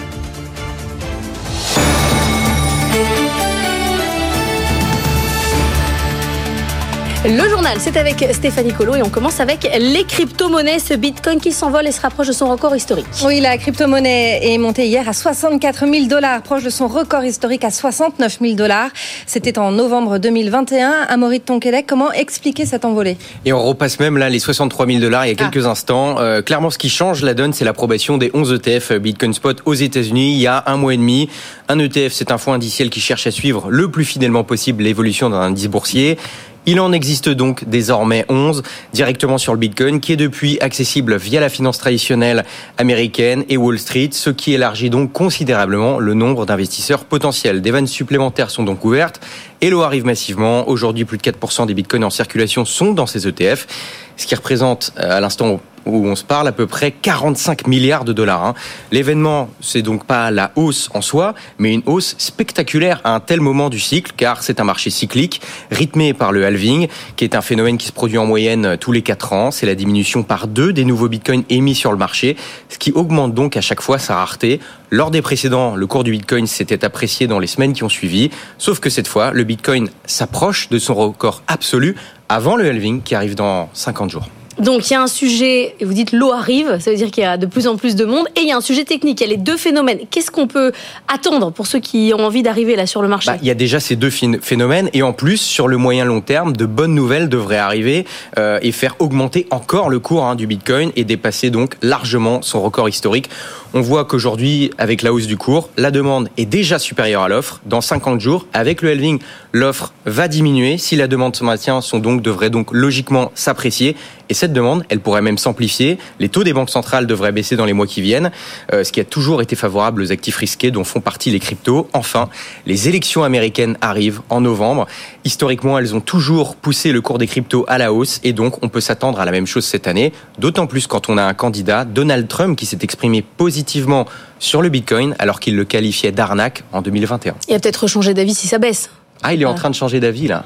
Il est en oui, train de re-changer d'avis. ouais. Merci beaucoup à Maurice Tonquedec. On vous retrouve à partir de 15h dans BFM Bourse. Et pendant ce temps-là, Stéphanie, s'est passé quelque chose sur Coinbase. Oui, les détenteurs de comptes sur la plateforme d'échange ont eu des sueurs froides. Hein. Hier, leur solde est tombé à zéro, alors que leurs actifs étaient bien toujours présents. Un dysfonctionnement sur lequel la plateforme dit travailler.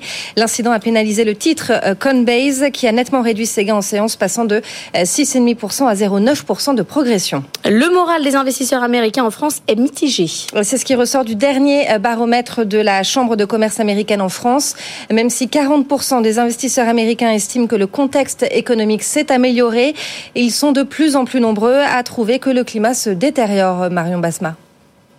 Un tiers des Américains sondés ne recommanderait pas à des compatriotes d'investir en France. Une prise de position qui s'explique par le contexte mondial très chahuté, inflation, taux d'intérêt en augmentation, problèmes d'approvisionnement, conflits en Ukraine et au Moyen-Orient.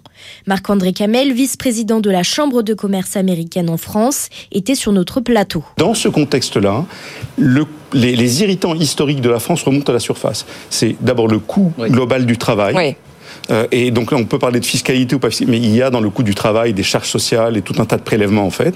Et il y a la complexité administrative. Aussi pointé du doigt par 80% des répondants, le climat social, preuve de l'impact négatif des mouvements sociaux sur le ressenti des collaborateurs américains. Point plus positif, presque 85% des investisseurs américains apprécient l'écosystème d'innovation de la France, tout en rappelant que le pays n'est pas suffisamment préparé aux métiers de demain, surtout dans les secteurs du digital et de la transition énergétique. Encore pas mal de résultats d'entreprise aujourd'hui avec Veolia d'abord qui publie des résultats records en 2023. Le bénéfice net progresse de 31% à 937 millions d'euros tirés par ses économies et ses synergies avec Suez. Le groupe rehausse ses objectifs de croissance pour 2024 et vise désormais un résultat net courant par du groupe supérieur à 1 milliard et demi d'euros. En revanche, dans la chimie, Arkema annonce une baisse de plus de 56% de son bénéfice net en raison notamment d'une baisse des ventes. C'était compliqué hier pour Téléperformance. Le titre a chuté de 30% avant de clôturer en baisse de 14%. En cause, l'annonce d'un de ses concurrents, le suédois Klarna, qui est en train de déployer un assistant IA pour les centres d'appel. Conséquence, les marchés craignent que l'intelligence artificielle ne remplace à terme des pans entiers de l'activité, Hélène Cornet. C'est une petite révolution dans le monde des appels et services après-vente. Klarna a déployé son assistant virtuel alimenté par OpenAI au niveau mondial depuis un mois et il fait apparemment des merveilles. Il en est déjà à 2,3 millions de conversations, l'équivalent du travail de 700 agents à temps plein. De quoi générer 40 millions de dollars de bénéfices supplémentaires pour le groupe suédois, spécialiste du paiement différé. Un assistant disponible sur 23 marchés, 24 heures sur 24 et 7 jours sur 7. Il communique en 35 langues et il est capable de répondre à toutes les demandes et de gérer aussi les retours et les remboursements. La fonctionnalité est un tel succès que la FinTech envisage désormais de s'introduire en bourse. Bref, un sérieux avertissement pour le secteur qui a fait paniquer les investisseurs. Téléperformance dit ne pas arriver aux mêmes conclusions. Le leader mondial de la relation client rappelle d'ailleurs avoir déjà intégré l'intelligence artificielle dans ses solutions et va booster sa recherche et développement pour conforter son avance. Euh, Du côté de Nexity, c'est peut-être aujourd'hui que ça va être compliqué sur les marchés. Le premier promoteur immobilier français annonce un plan social précédé d'un plan de départ volontaire. Antoine Larigauderie, c'est la conséquence de la crise historique de la construction. Nexity qui se retrouve au milieu du guet, re- se retrouver à faire des, choix stratégiques à un moment où il l'aurait sans doute pas souhaité. Le groupe reste à peine bénéficiaire hein, sur 2023 et doit surtout assainir sa structure financière, sa dette qui reste très élevée à 776 millions d'euros. Le groupe donc va céder des actifs, continuer à trouver des alliances et des partenaires pour ses activités gestion et distribution en se recentrant sur un modèle d'opérateur urbain multiproduit. C'est ce qu'il dit. Et ça, ça va avoir un coût en matière d'emploi. Vous l'avez dit, le groupe va lancer un plan de réduction de postes hein, pour s'adapter à ce nouvel environnement opérationnel, ce nouveau modèle. Pas plus de précision pour le moment, mais ça risque d'être significatif. Les objectifs de Nexity, c'est d'essayer au moins de trouver un point bas en matière de résultats opérationnels cette année et réduire à 500 millions d'euros sa dette nette à horizon 2025. Le dividende est supprimé pour cette année, réduisant encore l'attractivité d'une action qui signe un bilan boursier passablement négatif, moins 46% sur un an, moins 70 sur 5 ans et déjà moins 21 depuis le début de l'année. Merci Antoine. Et puis Valérie Bédaguin, la PDG de Nexity, est l'invitée d'Eddie Chevrillon. C'est ce soir à 18h10. L'emploi salarié reste stable au quatrième trimestre 2023 contre une augmentation de 0,2% au trimestre précédent. Dans le privé, il a diminué de 0,1% sur les trois derniers mois de l'année. Le modèle payant de Meta ne plaît pas à tout le monde. Des associations de consommateurs de huit pays européens portent plainte auprès des autorités de protection des données personnelles. Dans leur viseur, le système d'abonnement payant mis en place sur Facebook et Instagram pour ne plus avoir de publicité. Un écran de fumée destiné à détourner l'attention du consommateur quant au traitement des données personnelles euh, selon les associations. L'enseigne Jiffy appelle les banques au secours. Elle négocie un soutien de ses créanciers sous l'égide de Bercy selon Le Monde. Le groupe est déstabilisé par une bascule informatique chaotique. L'enseigne de bazar contre 600 points de vente et emploie 6800 personnes pour un chiffre d'affaires d'1,3 milliard d'euros en 2023. On vous en parlait mardi hein, lors du Tour de France BFM Business à Saint-Ouen. C'est aujourd'hui que le village des athlètes est livré et tout est, tout est là. C'est le jour des clés. Hein. Tout est prêt. La remise des clés se fera d'ailleurs en présence d'Emmanuel Macron. Cet événement marque la fin d'un chantier titanesque que BFM Business a visité avec Raphaël Couder. Une quarantaine de bâtiments flambant neufs étalés sur 52 hectares en bord de Seine. La construction du village des athlètes est désormais terminée et dans les temps, à la grande joie de Marion Lepol, la directrice générale adjointe de la Solidéo, la société chargée de gérer la construction des ouvrages olympiques. C'est un pari de construire euh, en 6 ans 2800 euh, logements. Normalement, on fait ça plutôt sur 10, 15 ou 20 ans. Donc c'est un pari réussi. Pour accueillir les 14 000 athlètes pendant les compétitions, le comité d'organisation l'organisation des Jeux va maintenant devoir meubler chaque logement à l'image de cet appartement test. Les choses sérieuses commencent pour Laurent Michaud, le directeur du village. Nous avons maintenant 350 000 pièces de mobilier à emménager en 4 mois. Et donc, euh, ça va être euh, 14 250 lits, ça va être le même nombre de tables de nuit, euh, 5 500 euh, canapés, euh, et aussi les installations de Wi-Fi, de réseau. Une fois les Jeux terminés, ces logements vont de nouveau se transformer. À terme, 6 000 habitants et autant de salariés doivent prendre possession de ce nouveau quartier. 8h10, la bourse.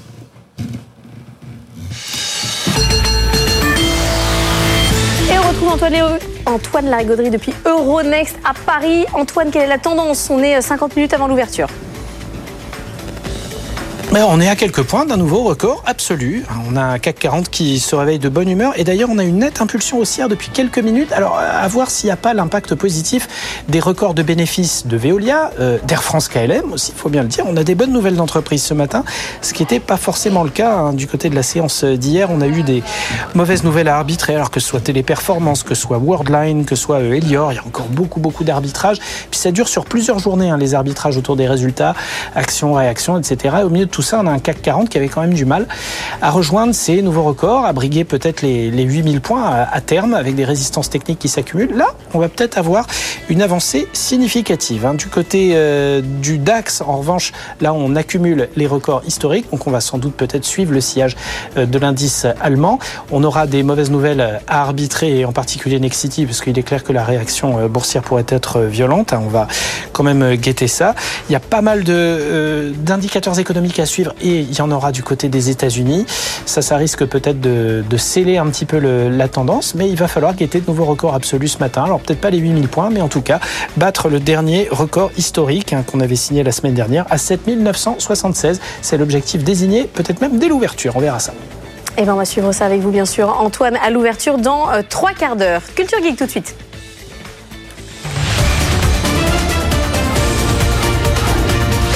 Good Morning Business. Culture Geek. Voilà une profession très technophile. Les agriculteurs, Anthony Morel, vous êtes allé regarder les innovations qui leur changent la vie, clairement. Absolument, et qui répondent en fait à tout un tas de problématiques du monde agricole. Si vous prenez par exemple la pénurie de main-d'œuvre, hein, qui est un problème chronique, on en parle régulièrement, bah, clairement, la robotique, l'intelligence artificielle vont venir en aide des agriculteurs. Je vous donne deux exemples. Nayo, qu'on connaît, ils sont venus ouais. dans la French Tech il n'y a pas si longtemps que ça. Ils, font des petits robots, des petits robots autonomes qui vont se balader sur une parcelle. Ça peut être une parcelle de vignes, ça peut être des fruits et légumes divers et variés. Des petits véhicules autonomes équipés de caméras, il y a de l'intelligence artificielle. Ils sont capables de détecter, bah, par exemple, la présence de mauvaises herbes et de supprimer euh, la mauvaise herbe de manière euh, totalement autonome, sans aucune intervention humaine, et d'envoyer un petit SMS à l'agriculteur une fois qu'ils ont fini leur boulot. Des robots cueilleurs aussi pour la récolte des fruits et légumes. Là aussi, on a des gros manques de main-d'œuvre. Ceux-là, ils ont été conçus pour analyser, détecter le niveau de maturité d'un fruit ou d'un légume, ça peut être un poivron, une fraise, une tomate, des petites choses fragiles quand même. Il faut ensuite s'en saisir. C'est compliqué délicat. quand même un robot avec des petites mains. Ah, exactement. C'est-à-dire qu'en termes de programmation, le fait de programmer l'agilité, la souplesse d'une main pour vous saisir d'une fraise, c'est quelque chose d'extrêmement complexe. Mais ce sont des outils qui commencent à arriver et clairement, bah, ça va être une aide précieuse pour les agriculteurs. Alors, avec derrière la question du coût évidemment hein, parce que c'est mmh. pas des équipements ah qui oui. coûtent 200 euros si vous voulez. Mais après bon il y a des aides il y a des systèmes d'abonnement aussi de mutualisation des matériels. Donc on peut imaginer plein de solutions. En tout cas c'est extrêmement intéressant pour le métier. Ça c'est le sujet pénurie de main d'œuvre il y a un autre sujet on a vu ça hier au sein de l'agriculture avec les betteraviers et les producteurs d'endives c'est les pesticides. Absolument. Euh, là aussi il y a un énorme enjeu. Et là encore les robots et l'intelligence artificielle ont des solutions. Quand je vous parlais de ces robots maraîchers de désherbage bah, l'intérêt c'est aussi ça. C'est le fait que puisque vous avez du désherbage, non pas manuel mais robotique, bah vous n'avez plus besoin de mettre de pesticides, tout simplement. Donc déjà, c'est un premier avantage. L'autre avantage, c'est que ces robots, ils s'arrêtent jamais. Ils peuvent bosser 7 jours sur 7, 24 heures sur 24, il n'y a pas de congé, il n'y a pas d'arrêt maladie. Il ne s'agit pas de dire qu'on va remplacer et que c'est mieux que les êtres humains. C'est juste des boulots qu'on n'arrive plus à pourvoir aujourd'hui. Donc autant utiliser ces robots qui sont effectivement plein de qualité. Dernier euh, gros sujet, la météo. Alors la météo, les aléas climatiques, le dérèglement euh, climatique, et là encore, l'intelligence artificielle peut faire des merveilles. Je pense à une start-up qui s'appelle Winat, il y en a d'autres. Winat, ils veulent injecter de l'intelligence dans les parcelles. Les champs deviennent connectés d'une certaine manière. Ils ont mis au point des capteurs et des sondes qu'on va placer dans un champ, dans une parcelle, et qui vont réaliser euh, une analyse météorologique, mais à l'échelle de la parcelle, donc hyper précise.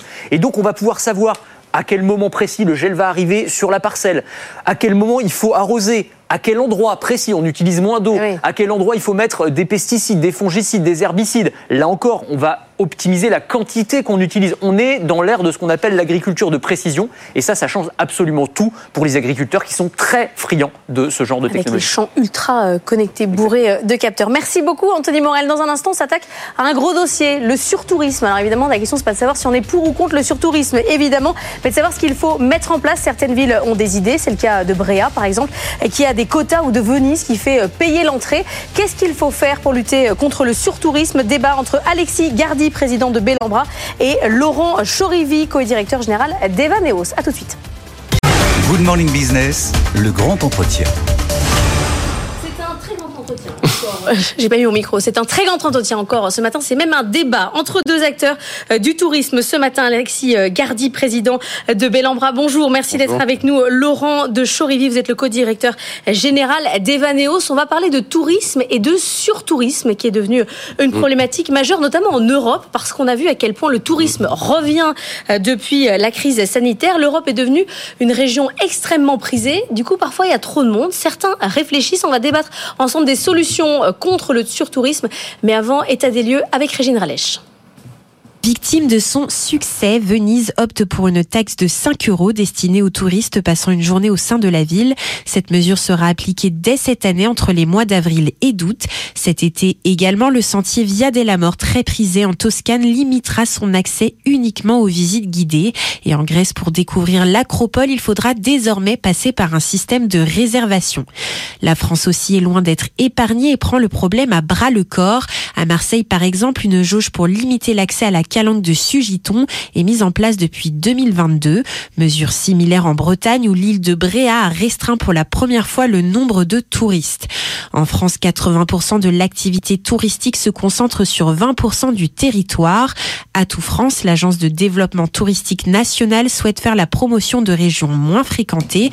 1,5 milliard d'euros seront débloqués pour accompagner une quinzaine de territoires pilotes dans leur gestion des flux. Alors chez Evaneos, vous avez fait une grande étude sur euh, le surtourisme il y a quelques jours, quelques Mm. semaines. Les Français sont, sont d'accord pour réorganiser leur manière de voyager. Alors c'est un peu toujours pareil quand on le dit, mais est-ce qu'on est vraiment prêt à le faire? Alors effectivement, nous on a mené une, une grande étude. Euh, déjà, ce qui est très intéressant de constater, c'est que cette notion de surtourisme est vécue par les Français. Hein. 9 Français sur 10 euh, illustrent des situations de surtourisme vécues euh, quand ils voyagent à l'étranger. Donc ils ont vu euh, les effets, je dirais, néfastes du surtourisme. Et puis effectivement, vous avez raison de dire que ce qui sort à la fin de l'étude, c'est que ils disent, ils déclarent être prêts à changer leurs habitudes euh, de voyage pour justement éviter des sites qui sont euh, soumis au surtourisme. Et la question, c'est un peu toujours pareil, Alexis Gardi, c'est une question d'offre et de demande. C'est-à-dire qu'on est d'accord pour changer notre manière de voyager, pour aller où, pour faire quoi? Exactement. Je, pense que la, question euh, du surtourisme, on assiste cette année à une, une, une vraie prise de conscience. Et c'est très bien puisque tous les acteurs du secteur sont mobilisés pour justement adapter leur offre, adapter les réponses, trouver des solutions pour lutter contre ces phénomènes qui ont un impact à terme négatif sur l'environnement, sur les populations qui résident dans ces destinations très particulières.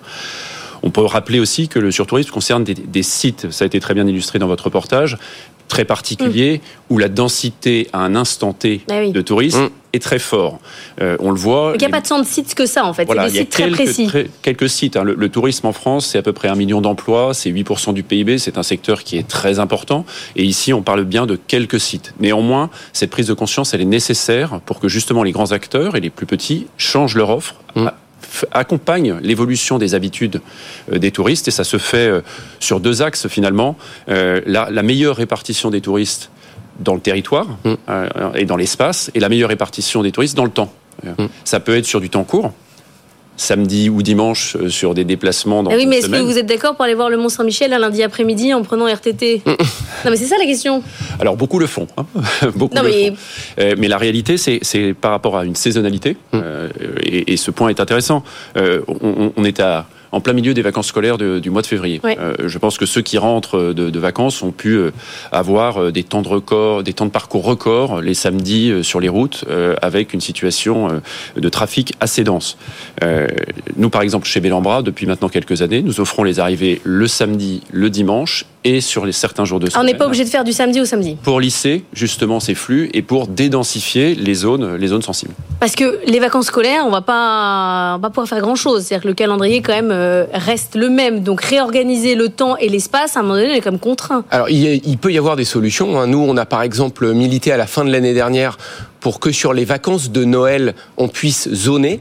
Hein, avec une, une semaine commune, la semaine de Noël, mais offrir aussi un découpage plus fin que simplement un bloc euh, monolithe euh, pour tout le monde. Vous rêvez les yeux ouverts. Euh, oui. pe- Peut-être qu'on rêve les yeux ouverts. Simplement, moi, je voulais revenir sur un point parce que euh, le surtourisme, c'est quand même un enjeu global extrêmement important. hein.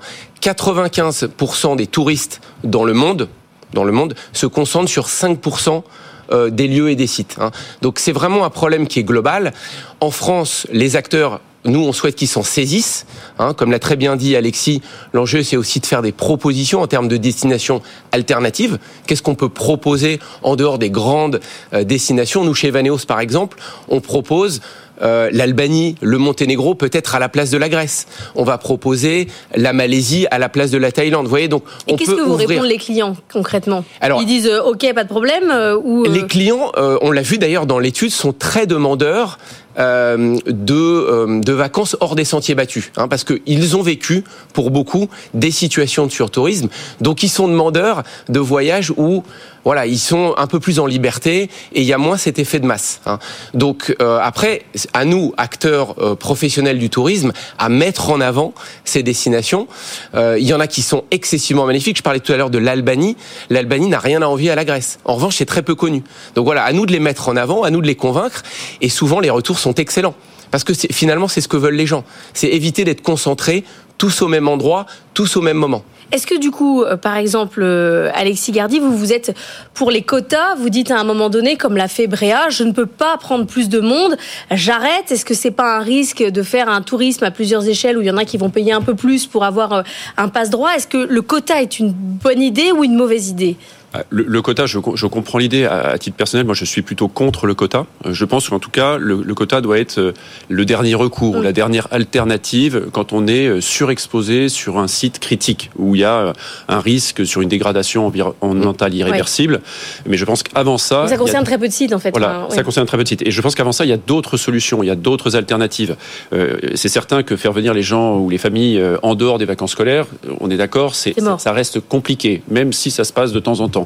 Euh, ça reste assez compliqué. Aujourd'hui, l'usage des technologies euh, pour mieux maîtriser les affluences et les heures d'affluence, parce que on, on regarde ça sur une saison complète, mais parfois ça se joue sur une journée donnée. C'est-à-dire que la suraffluence, elle va être le matin et pas l'après-midi, elle va être à une heure particulière dans la journée.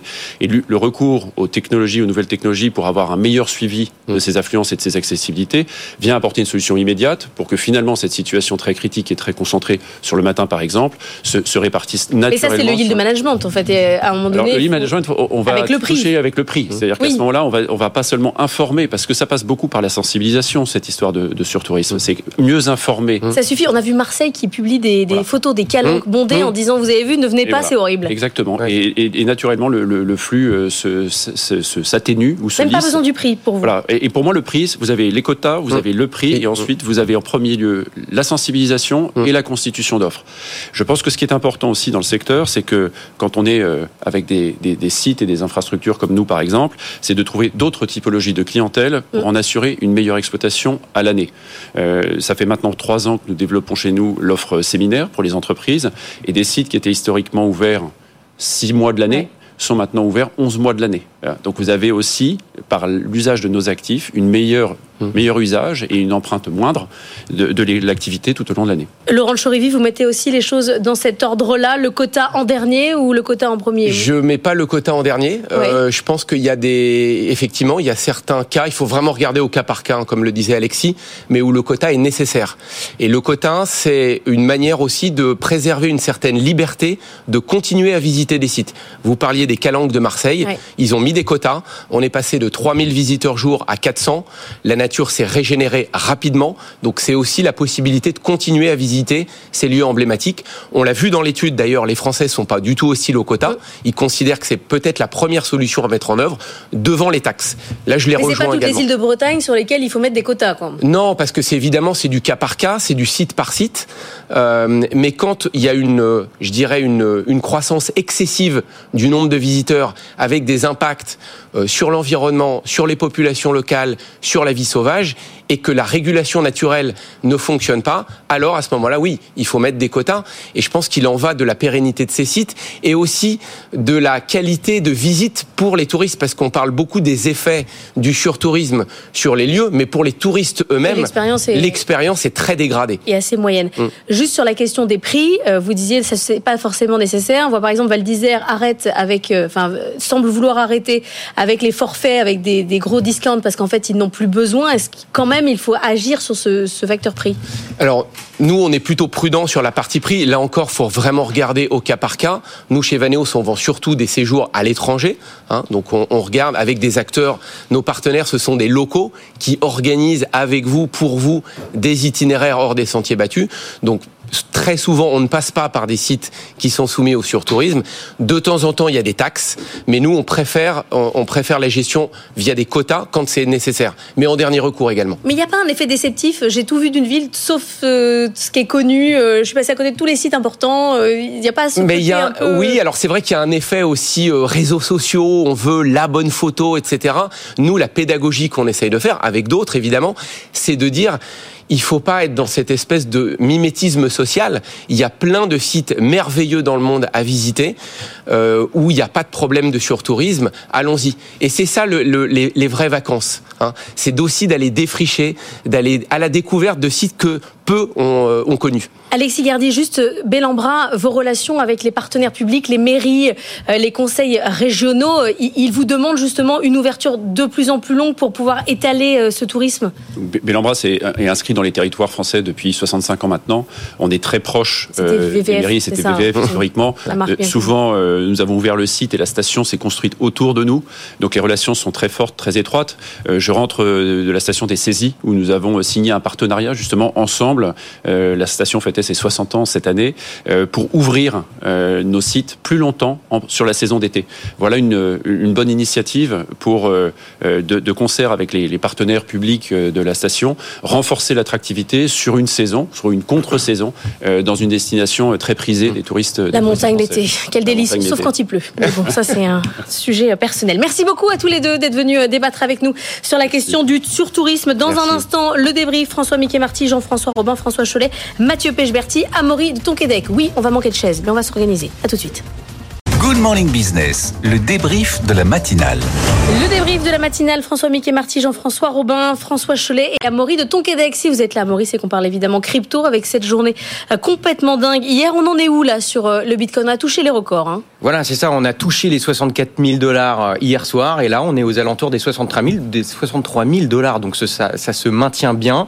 Comme François Chollet le disait il y a, il y a quelques instants, c'est notamment dû à l'approbation des 11 ETF Bitcoin Spot aux États-Unis il y a un mois et demi, euh, et c'est ça qui, qui soutient fortement la hausse. Dans les cycles précédents, euh, ça avait monté, évidemment, mais pas aussi tôt dans le cycle. Et ce qui explique ce- cette hausse précoce et fulgurante, c'est les flux massifs qui entrent par ces 11 ETF Bitcoin Spot qui sont pour l'instant un succès. On a plus de 4% des bitcoins en circulation qui sont actuellement dans ces 11 ETF et ça représente au cours actuel un peu plus de 45 milliards de dollars. Donc, il y a le côté euh, particulier qui arrive à travers euh, les, les ETF. Il y a ce phénomène cyclique qui a un nom. Le halving, absolument. Le halving, ça se produit en moyenne tous les 4 ans. C'est la réduction par deux des nouveaux bitcoins émis sur le marché. Et en général, dans les cycles précédents, le cours du bitcoin s'est apprécié, mais quelques semaines après que le halving ait eu lieu. Là, on est à 50 jours du halving et on est quasiment au point le plus haut historique du Bitcoin. On avait atteint en novembre 2021 les 69 000 dollars, quasiment. Là, on a touché les 64 hier. La tendance, visiblement, continue de se poursuivre à la hausse. Donc, c'est du jamais vu, en tout cas, dans les cycles du Bitcoin. C'est une bonne nouvelle ou pas, Jean-François Robin, cette ruée sur les cryptos? Bah, je sais pas, en tout cas, c'est le symbole quand même d'une, épargne qui veut se placer quelque part. Moi, je vois ça vraiment comme ça. C'est-à-dire que euh, bah, le halving, c'est typiquement le, voilà, le symbole aussi du, du, narratif qui dit ça va forcément monter puisque la quantité en circulation va diminuer. Hein, donc, euh, tout ce qui est rare est cher. Donc, il y a tout ce, ce narratif-là, mais je pense que ce qui est vraiment à l'œuvre, c'est ça, c'est une espèce d'institutionnalisation du Bitcoin. Alors, je suis complètement d'accord avec ce que tu as dit tout à l'heure. C'est pas du tout une monnaie. Hein, c'est, d'ailleurs tous les pays. Encore une fois, c'est pas une monnaie d'échange. De, de, de, par contre, Ceux ça qui ont essayé sont revenus dessus. Voilà, tous les pays, les utilisateurs, le coût. Enfin, ça marche pas comme une monnaie. En revanche, la réserve de valeur devient de plus en plus une des, des caractéristiques. Ça devient un actif. Et donc, ça devient un actif financier de plus en plus comme un autre, puisqu'on a des grandes banques, des ETF. Nous, voilà, dans le groupe Banque Populaire Caisse d'Épargne, on est en train de réfléchir à tout ça. Ça devient un truc un peu institutionnalisé, parce que c'est un actif. C'est plus une horrible les... chose dangereuse. Voilà, c'est plus vu comme un espèce. Alors, mais ça l'est, hein, encore une fois, la volatilité, la corrélation fait que c'est un actif qui est très très difficile à, à mettre dans des portefeuilles, puisque c'est quelque chose de, de très différent des autres. Mais justement, ça en fait peut-être quelque chose qu'on peut mettre à côté, mais pas du tout en couverture, mais un actif à part. Et ça, de plus en plus, c'est le cas. C'est ce que jouent les ETF. Et évidemment, bah là, à partir du moment où vous avez une autorisation institutionnelle de traiter ça, l'épargne populaire peut plus légitimement se mettre là-dedans. Et on voit les volumes qui, gros, qui grossissent. Et comme évidemment l'offre est limitée, les prix montent. Amaury. Effectivement, c'est en train de devenir une classe d'actifs à part entière. Et c'est intéressant de voir que ces dernières semaines, on voit une, une légère décollecte des actifs sur les, de, sur les ETF or qui a priori arrivent sur les ETF Bitcoin. Est-ce que François Chollet, vous allez un jour avoir l'autorisation d'aller sur les cryptos? Ça va peut-être arriver. Alors écoutez, nos clients sont quand même assez matures pour eux-mêmes pouvoir prendre ce genre de décision, puisque j'ai pas beaucoup de valeur ajoutée moi en tant que gérant euh, pour imaginer ce que pourra devenir le cours du Bitcoin, en tout cas pas plus que mon client.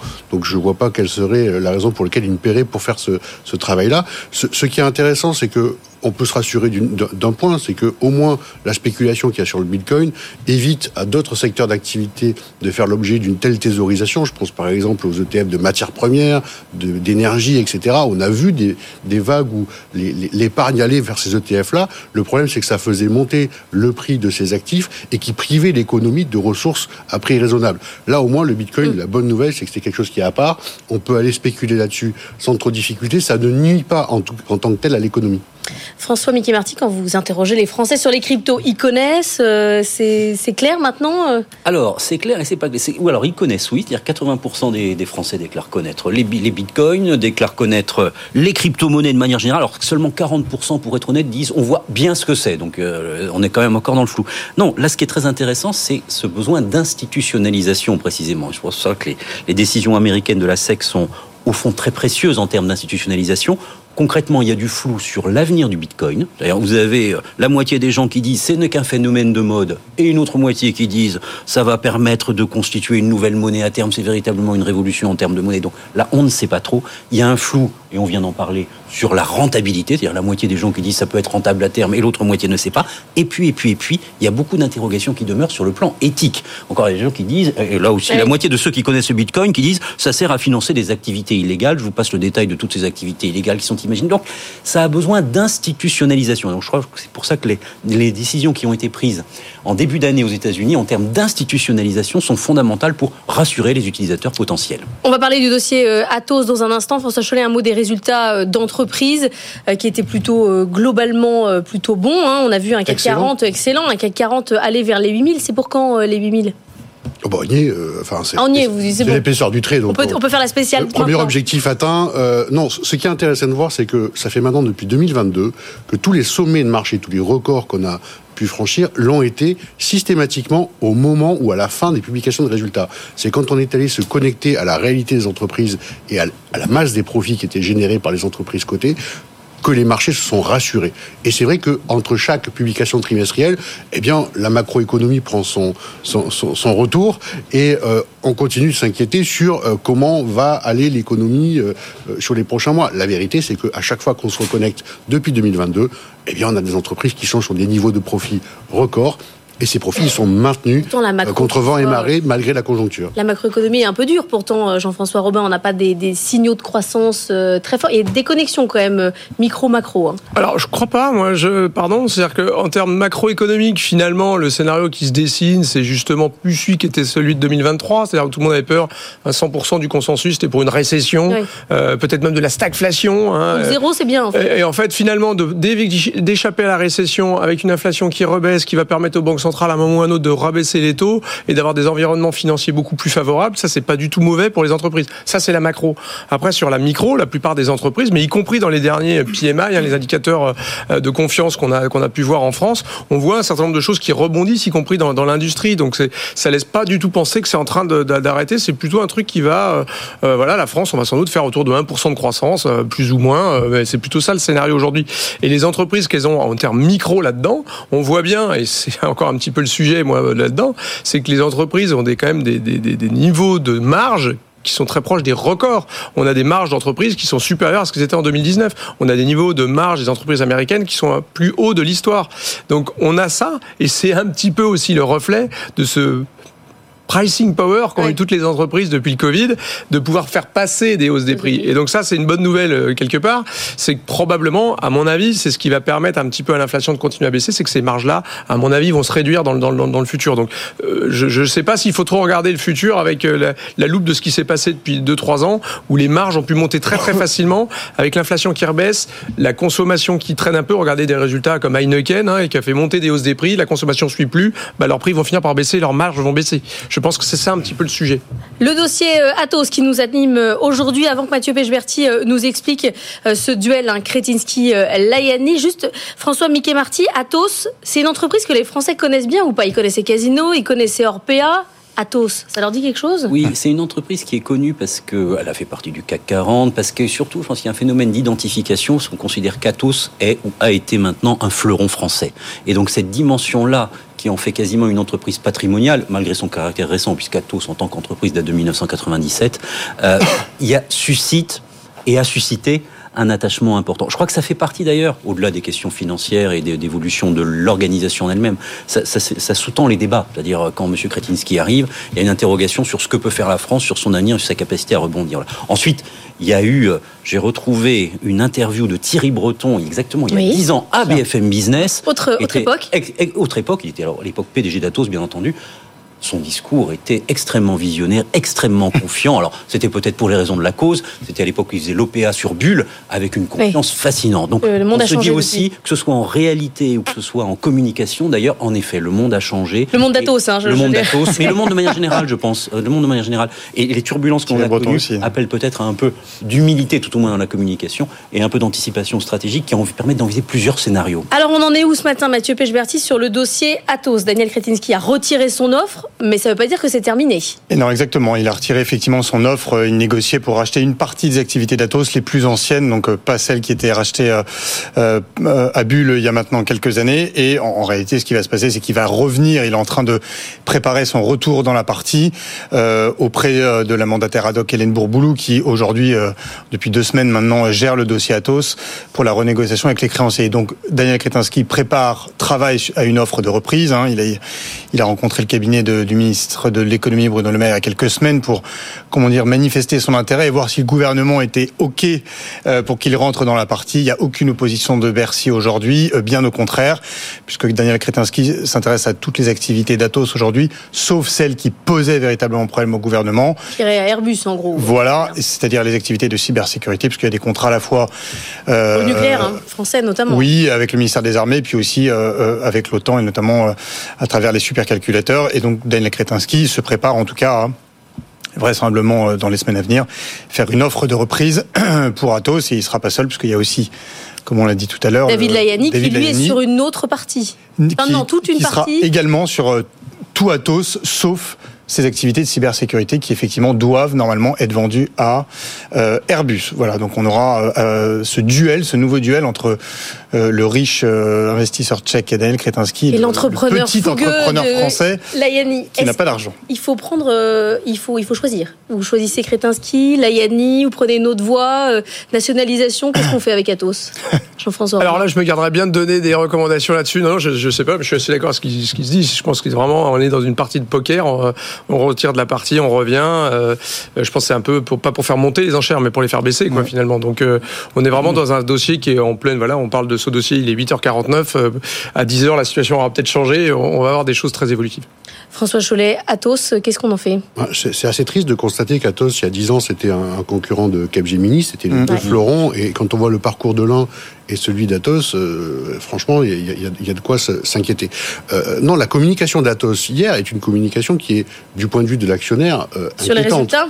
Tout simplement parce que le groupe est en train de passer à la paille de fer euh, les survaleurs qui sont au bilan, c'est-à-dire tous les, toutes les acquisitions qui ont été faites ces dernières années à des prix assez Trop cher, c'est ça que vous voulez dire, ouais. En tout cas, on est en train de revoir la valeur réelle de ces actifs qui n'ont pas produit visiblement, euh, en tout cas, on le voit bien tous les jours, euh, les profits qui étaient attendus et les marges qui étaient attendues. Et donc là, on a un nettoyage qui va peut-être faire une vérité sur le bilan du groupe Atos et effectivement amener les prétendants à euh, discuter sur la base de données un peu plus saines. Alors j'imagine bien que M. Kretinsky ou M. Layani ont fait ce travail-là euh, de revaloriser chacune de ces, de ces prises de participation. Mais là, on est face à 4 milliards et demi de dettes. Alors effectivement, il y a un peu de trésorerie, il y a 2 milliards 4 de trésorerie disponible, mais il y a 4 milliards et demi de dettes. Et donc on est dans une situation où, à la fin de ce travail-là, qui va avoir le plus de poids c'est ce que vous rappeliez très justement ce matin, celui qui aura les poches les plus profondes pour rassurer. Ça ressemble vraiment beaucoup euh, au dossier Casino, quand même. hein. Et ça représente effectivement